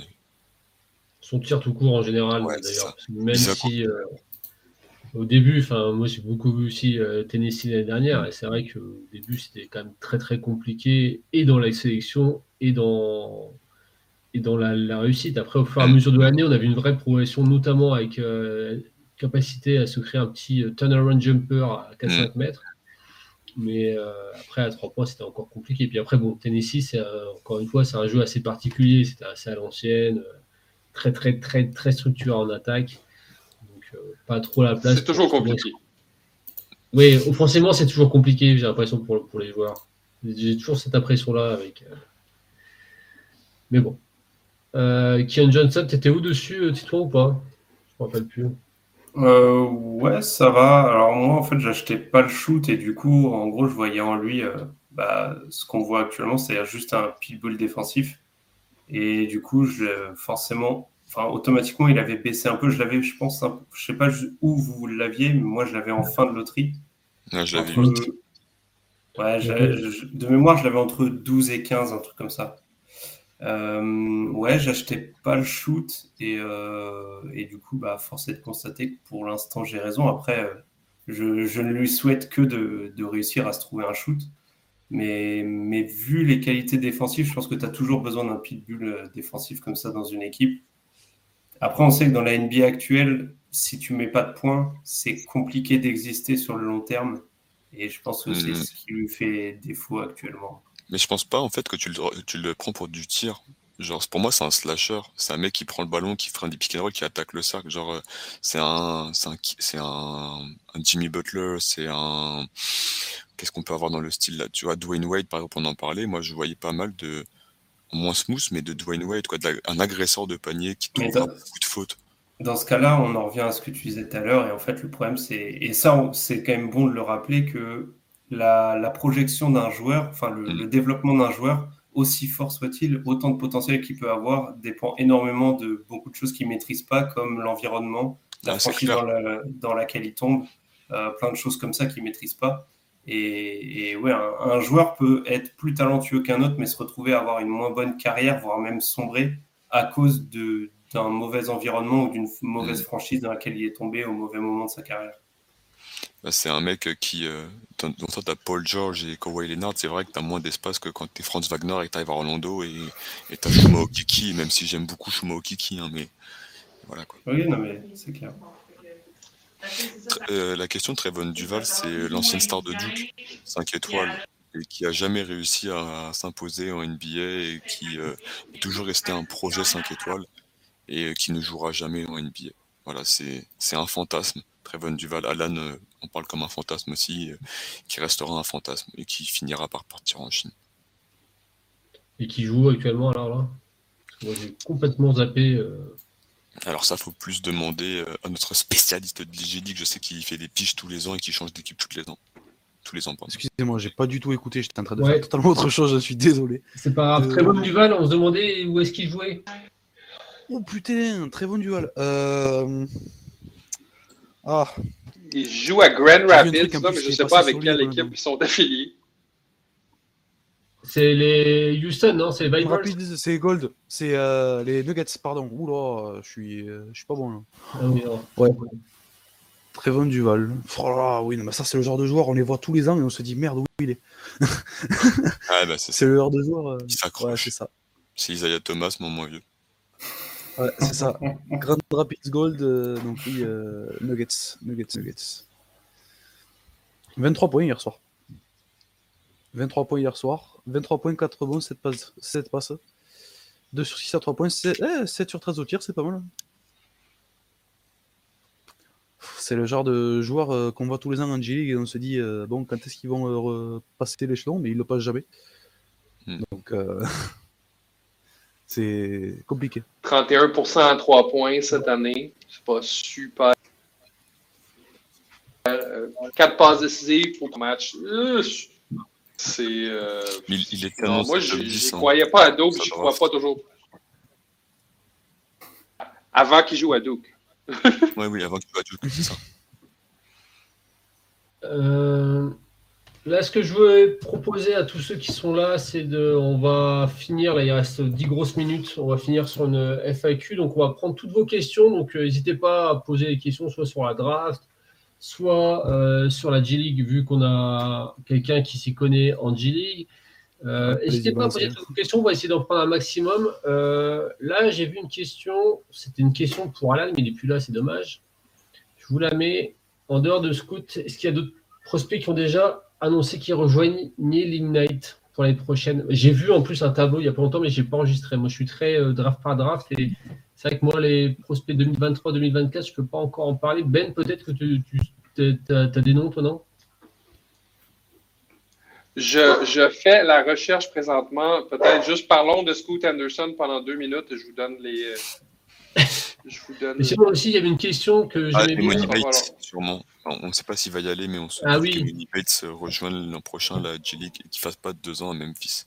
C'est très probable. En mm. tout cas, la plupart des observateurs pensent qu'il va partir ensuite en professionnel, sûrement euh, en Ignite ou en NBA. Ça, du coup, moi, euh, je, vu que je regarde pas tout ce qui est scouting, etc., je sais pas du tout qui va arriver tant que c'est pas mm. dans les tuyaux et que j'en entends parler, ou du moins que c'est officiel. Mais euh, ouais, du coup, ben, en vrai, ce que je peux espérer, c'est que ben, au moins qu'on ait comme un peu l'an dernier, des prospects de, très haut niveau comme, comme, comme Jalen Green et qu'on puisse passer une bonne année de une bonne année d'Ignite l'an prochain et qu'on se retrouve l'an prochain à la même, à la même période en disant ben merde, on a Ebony Bates maintenant quoi. On a Ebony Bates et Scoot Anderson et, ça fait mal quoi. D'ailleurs, moi j'ai envie de qu'on parle de quelqu'un qui est passé l'année dernière par la, la G-League et qui euh, fait un super début de saison là sur les, sur les premiers matchs. C'est Deshaun Nix, le meneur euh, qui joue. Euh, c'est où? C'est le club affilié à, Houston, je crois. C'est les Rio Grande Valley Vipers, tout à fait. Voilà, c'est ça. Le nom est à rallonge, mais ça, ça sert un peu à rien. Tu dis juste les Vipers, ça passe. Et, et donc, enfin, on avait. je me rappelle qu'on avait scouté ce, ce, ce joueur-là pas mal l'année dernière. Euh, il y avait un gros problème sur le fait qu'il était incapable de rentrer un tir à plus de 4 mètres. Et il y avait quand même un, corps qui était assez présent et puis une, vraie capacité pour le coup à, donner la balle et qui était pas mal. Donc euh, ça, lui, par exemple, peut-être qu'il euh, peut profiter de ça pour après essayer d'arracher un, spot dans, une équipe. Hmm. Il a pris 2 ou 3 pounds entre la saison dernière et cette saison. Et il s'est trouvé une espèce de, chemistry de, grand malade avec Gerald Green. Ça fait 3 ou 4 matchs d'affilée que les mecs qui sont à 20 points chacun. Ils sont à 20 points 10 passes chacun. Et euh, le duo est incroyable à avoir joué. Je, vous conseille d'aller voir les derniers matchs de les derniers matchs des Vipers. C'est super agréable à avoir joué quand ils sont tous les deux ensemble sur le terrain. Ça combine, la remontée de balle est beaucoup plus fluide. Même après dans le jeu, dans la distribution, c'est beaucoup plus fluide. Et j'espère vraiment que bon, euh, avant Jerry quand même, hein, mais j'espère vraiment qu'au moins un des deux euh, trouvera un, spot, un bon spot à NBA parce que Deschenix le mérite. Euh, il a vraiment le physique et les qualités athlétiques pour, euh, pour y aller. Et ouais, il faut juste que lui faire bosser son shoot, mais euh, le coach des, des Vipers, Mahmoud Abdul, Abdul Fattah, qui est en plus d'être un être humain très, très sympathique et très accessible, et un super coach et un super staff au niveau du, du, shooting development, pardon. Donc, euh, ouais, moi j'y crois et j'espère que euh, Deschedix va pouvoir avoir euh, ce spot dans la rotation des, des Rockets ou dans une autre franchise. Ah, j'aime bien cette question, même si elle n'est pas trop sur la G-League. J'ai l'impression qu'il y a de moins en moins de Français éligibles au draft. Par Wemby qui est un ovni. Est-ce qu'inquiétant, une génération va arriver? Bah, Moi, je suis moyennement d'accord avec ce constat. En fait. Moi aussi, ouais. Parce que déjà, rien que, rien que sur euh, cette là en termes de joueurs éligibles, euh, il y a du. Alors, est-ce qu'ils vont y aller ou pas, ça c'est autre chose, mais en termes de joueurs éligibles, il y a Moussa Diabaté, euh, Ousmane Dieng, Hugo Besson, Ismaël Kamagaté, Josh Mbala de Buffalo, Casalon de Mega. donc, ouais, ça fait, ça, fait déjà. Pardon? Digbeu aussi, Tom Digbeu Ouais, aussi. Euh, donc ça, ça, fait déjà 6-7 joueurs, donc c'est c'est déjà pas mal. Alors je crois ils vont pas tous y aller et s'ils y vont, ils seront pas tous draftés, mais ça fait ça fait déjà 6-7 joueurs. Je trouve ça je trouve ça pas mal quand même. Et derrière, tu as les, as les Armel Traoré, tu as les Rizaché, ouais. les... ouais, non, il y, y, a encore des noms qui arrivent. Hein. Mm. Malvoya, pourquoi pas. Euh, comment il s'appelle Sidi Sissoko. Ouais, je sais pas quel. Celui qui est à GCU. J'ai perdu son nom. qui était en. qui était à la Coupe du Monde FIBA. Là. Pierre, tu disais qu'il avait pas de main. Ah, euh, le pivot là, euh, qui m'a rendu ouf. Hugues, Hugues va trouver. Non, j'ai plus le ah, trouvé, mais j'étais tellement. Je le ouais, ouais. à GCU, il joue. À Grande Canyon, il joue. Oui, ouais, on voit qui Le buffle. Voilà, le buffle. Mais on a. il, y a, il y a Adam Abal à Arizona, t'as. Euh, oui, c'est vrai. Euh, euh, Chiku. Il y a Chiku. Il y a Clarence ah, bah, à Texas Tech, il y a Daniel Batcho à Texas Tech aussi. Texas Tech aussi. Mm. Ouais. il, y a, il, y a, du monde. il y a encore des joueurs. Hein. Allez voir les matchs espoirs, il y, a, il y a des trucs, trucs sympas à regarder. C'est vrai. Exact. Ça, c'est pour, euh, pour Pierre, tant qu'il est là. Est-ce qu'il y a des équipes de G qui sont plus reconnues pour leur formation que d'autres? Alors, moi, instinctivement, j'ai envie de parler du HIT qui sort à chaque fois des mecs de, de G-League pour en faire des vrais joueurs, mais peut-être que est-ce que c'est la G-League ou est-ce que c'est Spolstra? Il n'y euh, a pas vraiment de grosses, grosses formations. En fait, c'est ça, je pense que la, comment dire, l'erreur que souvent font les gens, c'est qu'en fait, il faut pas prendre la G-League comme un centre de formation. C'est que là, tu vois, il parle de formation, c'est un peu, c'est un peu révélateur de, de ce dont je me bats, de ce contre je me bats corps parce qu'en fait, la G-League, c'est pas un centre de formation, c'est une ligue de développement, mais pas seulement, en fait. C'est un peu euh, mon agenda que j'essaie de, de, combattre, c'est que c'est pas qu'une ligue de développement, et surtout, euh, les mecs ont des, ont des, des vraies qualités. Et euh, après, niveau formation, les mecs, en fait, ils sont juste polis en G-League. C'est vraiment de, de la de l'amélioration sur des, déjà, sur déjà des très bonnes bases.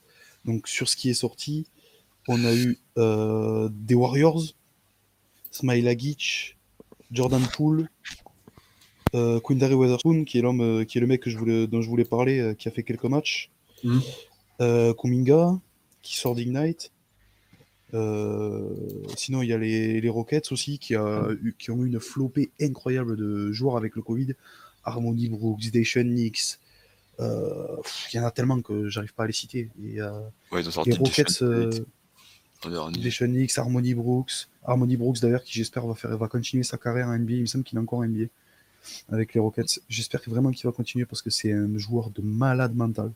On se rend pas compte que ce mec, s'il joue 20 minutes par match, il peut planter au moins 15 points par match, mais tranquille. Euh, les Rockets, ça a été une grosse écurie parce qu'ils font beaucoup confiance à, au, coach Abdel Fattah, comme j'en parlais tout à l'heure. Ils lui font beaucoup confiance et ils n'hésitent pas dès qu'ils ont besoin à appeler quelqu'un de G-League parce qu'ils savent que, que c'est leur meilleur moyen de, de, recruter du monde euh, pour pas cher et, euh, et ils savent qu'au moins ils n'ont ils ont pas de temps d'adaptation et qu'ils peuvent jouer direct. Donc euh, vraiment, c'est. Sinon, Toronto aussi, qui nous a sorti Fred Van, Fred Van Vliet, Chris Boucher, Pascal Siakam, que des monstres. Donc, euh, ouais, comme ça, je dirais Toronto, euh, Houston et, Golden State.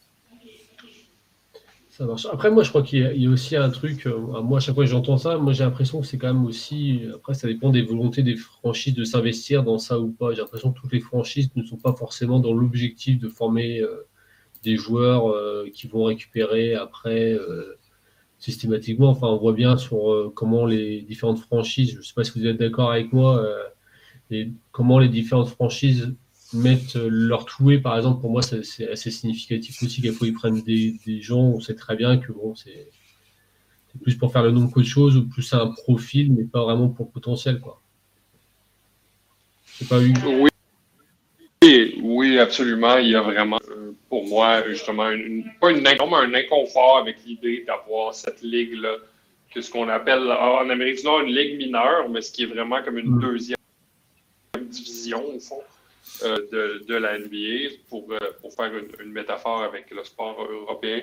Il y a vraiment un inconfort, une incompréhension peut-être justement à savoir comment se servir de ça. Puis il y a des équipes qui, qui ne pensent pas à long terme. Il y a des équipes qui, qui, qui, ont, qui voient pas le but de penser à long terme, de développer un système qui produit ses propres joueurs. Les équipes qui le font, ben, on voit la, culture se développe. Je veux dire, Miami en est un excellent exemple. Mm. Et surtout, euh, juste, pardon. J'ai envie qu'on prenne une dernière question, puis après, on va s'arrêter là, vu que ça fait déjà deux heures qu'on est là. Selon vous, est-ce qu'il y a une filière cursus de formation qui est plus importante pour arriver en G-League ou bien en NBA Je comprends pas la question. Bah, moi, j'ai. Ouais, vas-y. Je, comprends la question sur euh, quel est le meilleur moyen d'arriver en, NBA. quoi. Euh, bah, jusqu'à présent, euh, ça a plus été la NCA quand même. C'est pas pour dépérir ou déshonorer les intérêts que je défends.